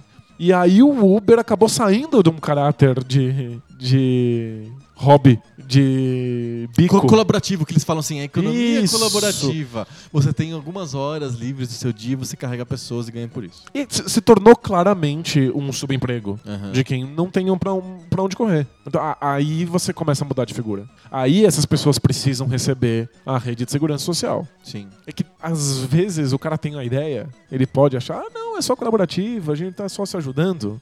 Só que essa ideia não existe no vácuo. Ele não teve essa ideia em Marte. Aham. Ele teve essa ideia na Terra, onde as pessoas que não têm emprego precisam arrumar algum emprego. E se o Uber dá errado, esse cara morre de fome. Sim.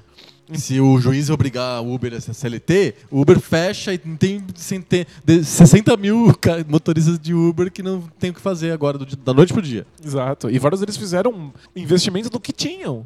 Ah, Eu, eu falei essa semana com o motorista de Uber que aí ele tá numa ponta. Ele já se transformou em empreendedor de Uber. Porque o cara tem oito carros de Uber rodando na cidade. Ele é dono dos oito carros, Ele é, é, isso? dono dos oito carros. E aí, ele, ao mesmo tempo que ele criou o empreendedorismo de Uber, ele criou o sub-subemprego, que é o cara que aluga o Uber dele, porque ele não, ele não é oito, certo? Ele só consegue pilotar um dos, dos oito carros. Ele tem oito Ubers, aluga pra outras pessoas e pega uma grana da grana que sobra depois que o Uber pega uma grana. Exatamente, é o sub-sub. Nossa, coitado do sub-sub. Pensa no sub-sub. O sub-sub é um cara que não consegue comprar um carro. Sim. Ele precisa de alugar por dia. Os táxis já faziam isso. É, E, nossa, alvará de táxi sempre foi alugado. Exato, porque é muito caro. A- Agora o Uber não tem aluguel do Alvará, É, mas o carro já é um problema, é uma barreira. Eu preciso de, de- de ter um carro. P- Como que eu faço pra viver, um- viver sem, de motorista de Uber sem carro? Então eu alugo de um cara, pago por dia, sei lá, e tô rodando. Então esse motorista que eu conversei,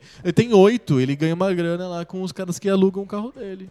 É- É pra gente ver como é que essas coisas saem completamente do controle.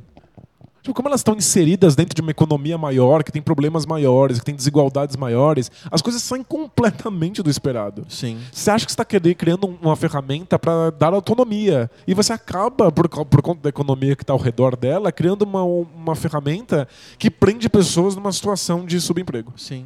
É, é- é realmente muito complicado ver como a economia engole as coisas, né? E tem alguns estudiosos estão falando que essa economia precarizada, essa- esse emprego precarizado, às vezes é a opção de muitos jovens. Muitos jovens preferem trabalhar no Starbucks e ganhar por hora, ganhar gorjeta, do que ter um emprego em que tem que bater cartão, tem que estar todo dia lá, tem que cumprir a 9 to 5, entendeu? Cumprir as horas, etc, Faz sentido. etc. Eu te- é, o, o emprego é a cara da modernidade líquida. Desse, O, su- o emprego precário. Uhum. é, da, da, a- da geração que está acostumada com múltiplas escolhas e não ficar muito tempo num lugar só e que quer sempre experimentar novas coisas, que pulou de um relacionamento para outro, que pulou de um emprego para outro. Isso tem futuro? É, tem, mas é, acho que é um Mad Max. Cada um por si. É, que é um- muito complicado. E tudo, isso só se sustenta dentro de um, de um certo discurso de que se você trabalhar o suficiente, você vai conseguir construir sua vida, o seu Aham. império. Tem um certo discurso do self-made man que torna tudo isso viável. Sim. Mas o- esse discurso não sustenta o suficiente. Um monte de, de pessoas e um monte de jovens vão trabalhar até perder a última gota de suor e vão ver que não vão estar conseguindo pagar as contas do, do aluguel. Isso, isso desaba muito rápido. No fundo, esse sonho hipster nova-iorquino de ser um cara do barista lá do Starbucks e ficar de boas lá e tal, e trabalhar quando quer, e porque gosta, etc. Só acontece porque de qualquer- se der qualquer merda, ele volta pro Mis- Mines- Minnesota na casa da mãe. Exatamente. O resto das pessoas, embora cada um esteja pensando, ah, eu sou o meu patrão, eu sou um mundo à parte, e eu vou Eu não construir devo meu nada pra império, não- ninguém. Quando der ruim, e vai dar ruim pra um monte de gente, essas pessoas vão todas olhar umas pras outras e falar: caramba, somos todos irmãos de merda. E aí, de novo, você tem a mesma identidade proletária. Você volta para mesma quantidade, o mesmo número de pessoas que está numa situação horrível, que precisa se organizar, porque senão não vai ter nenhum tipo de voz, nenhum tipo de direitos, começa a ter greves e aí eles combatem os trabalhos precarizados. Esse, eh, eh, essa rede de segurança do- do- eh, natural do empreendedor, hipster, Aham. é, funciona só pra eles. Então o discurso vai, vai se proliferar entre eles. Em quem não pode, no que era o antigo proletário, o chão de fábrica, e agora tá tendo emprego precarizado, e daqui a pouquinho eles se organizam e começam a lutar contra isso porque eles precisam dos direitos. É o que tá acontecendo o que a gente tá vendo aqui com os Ubers. É, que estão na justiça. Isso, O faz cara não parte. pôde trabalhar três meses, ficou sem dinheiro, ele foi entrou na justiça e falou: Meu, o Uber, não- não- eu preciso de receber os direitos. É dele." isso, ele- ele- ele não, não- não tem outro jeito. Proletário não faz greve porque tá com preguiça. Proletário faz greve porque senão morre. Uhum. E vai acontecer, aconteceu isso durante toda a história da Revolução Industrial, vai acontecer isso agora com precarização. Não é tão diferente assim. Você acha que o ciclo vai se repetir? É, eu acho que daqui a pouco a gente vai começar a ver um monte de movimentos contra esse tipo de trabalho. Sim, o Estado, como pra, gente- pra gente fechar, o Estado pode fazer alguma coisa? Acho que o Estado tem a obrigação de garantir que esses trabalhos deem um mínimo de direito.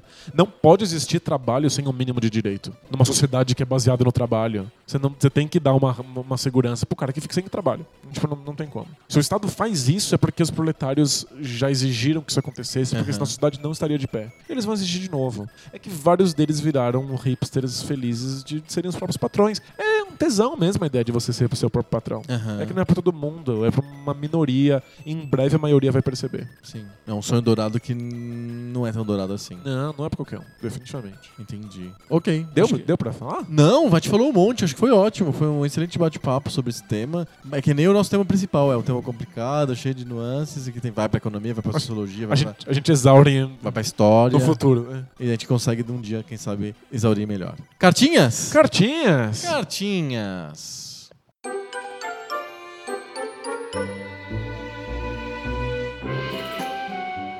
Cartinhas. Cartinhas! Cartinhas.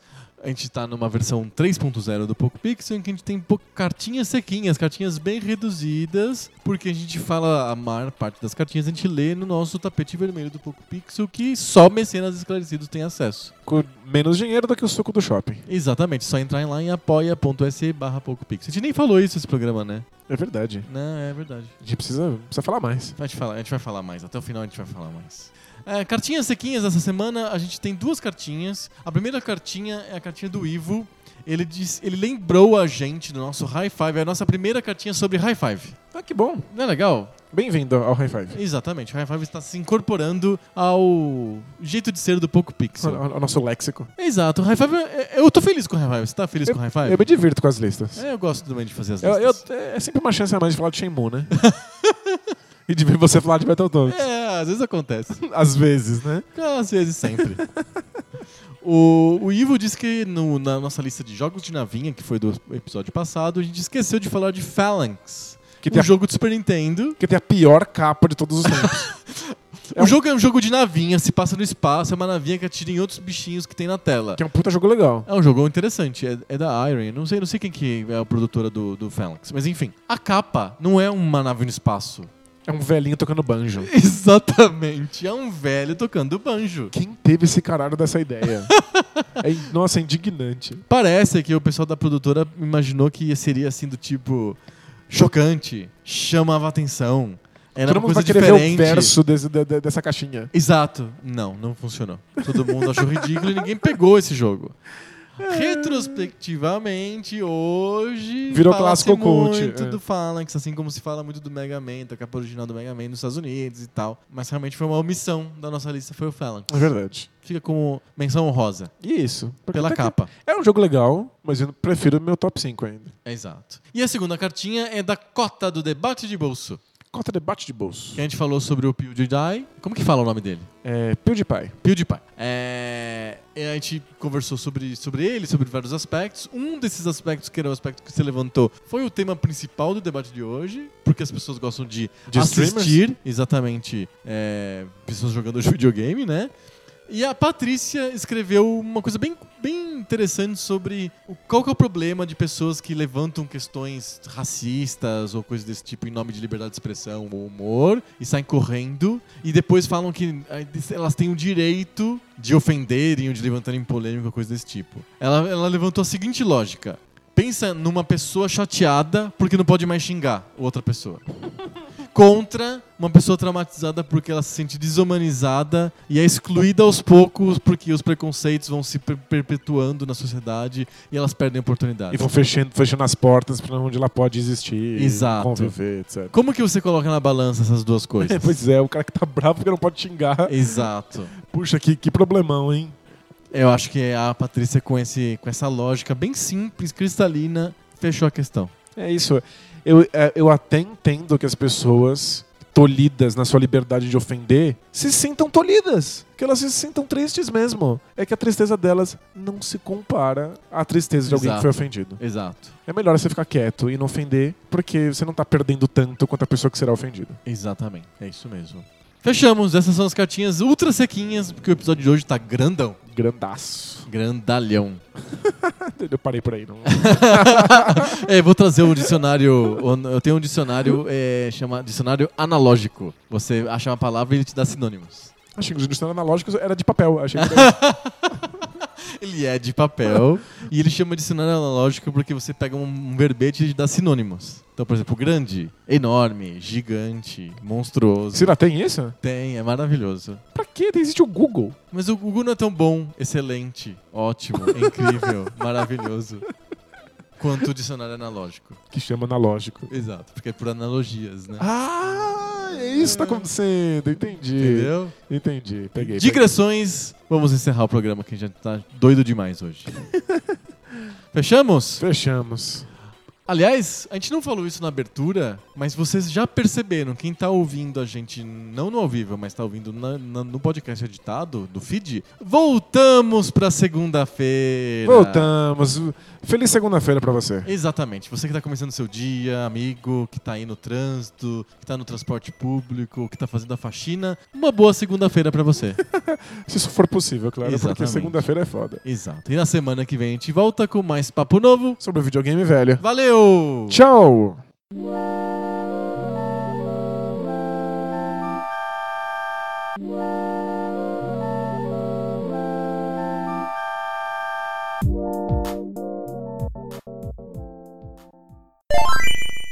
Ele, ou ele muda para pintar a parede. Que é outro, trabo- outro trabalho igualmente precário, no Exato. sentido de que também não tem nenhum tipo de segurança. Não, eles vão chamar ele de vez em quando quando tem parede pra você pinta. Pintada. O- o- E acabei de inventar um particípio passado bizarro. Pa- Paredes são pintas. Ok. Bonito? ah, muito bom. Será que é isso? Será que pinta no corpo? Achei sim, Tem a ver então. com- tá- tem, com te- que com chamar tecido um, pintado? tem que chamar um filólogo. Perdemos o Danilo. Vou achar que a gente é um monte de maconheiro. Perdemos o Danilo. Recupe- Vamos recuperar. Toma uma água aí. É, As pessoas pagam a gente pra acontecer esse tipo de coisa.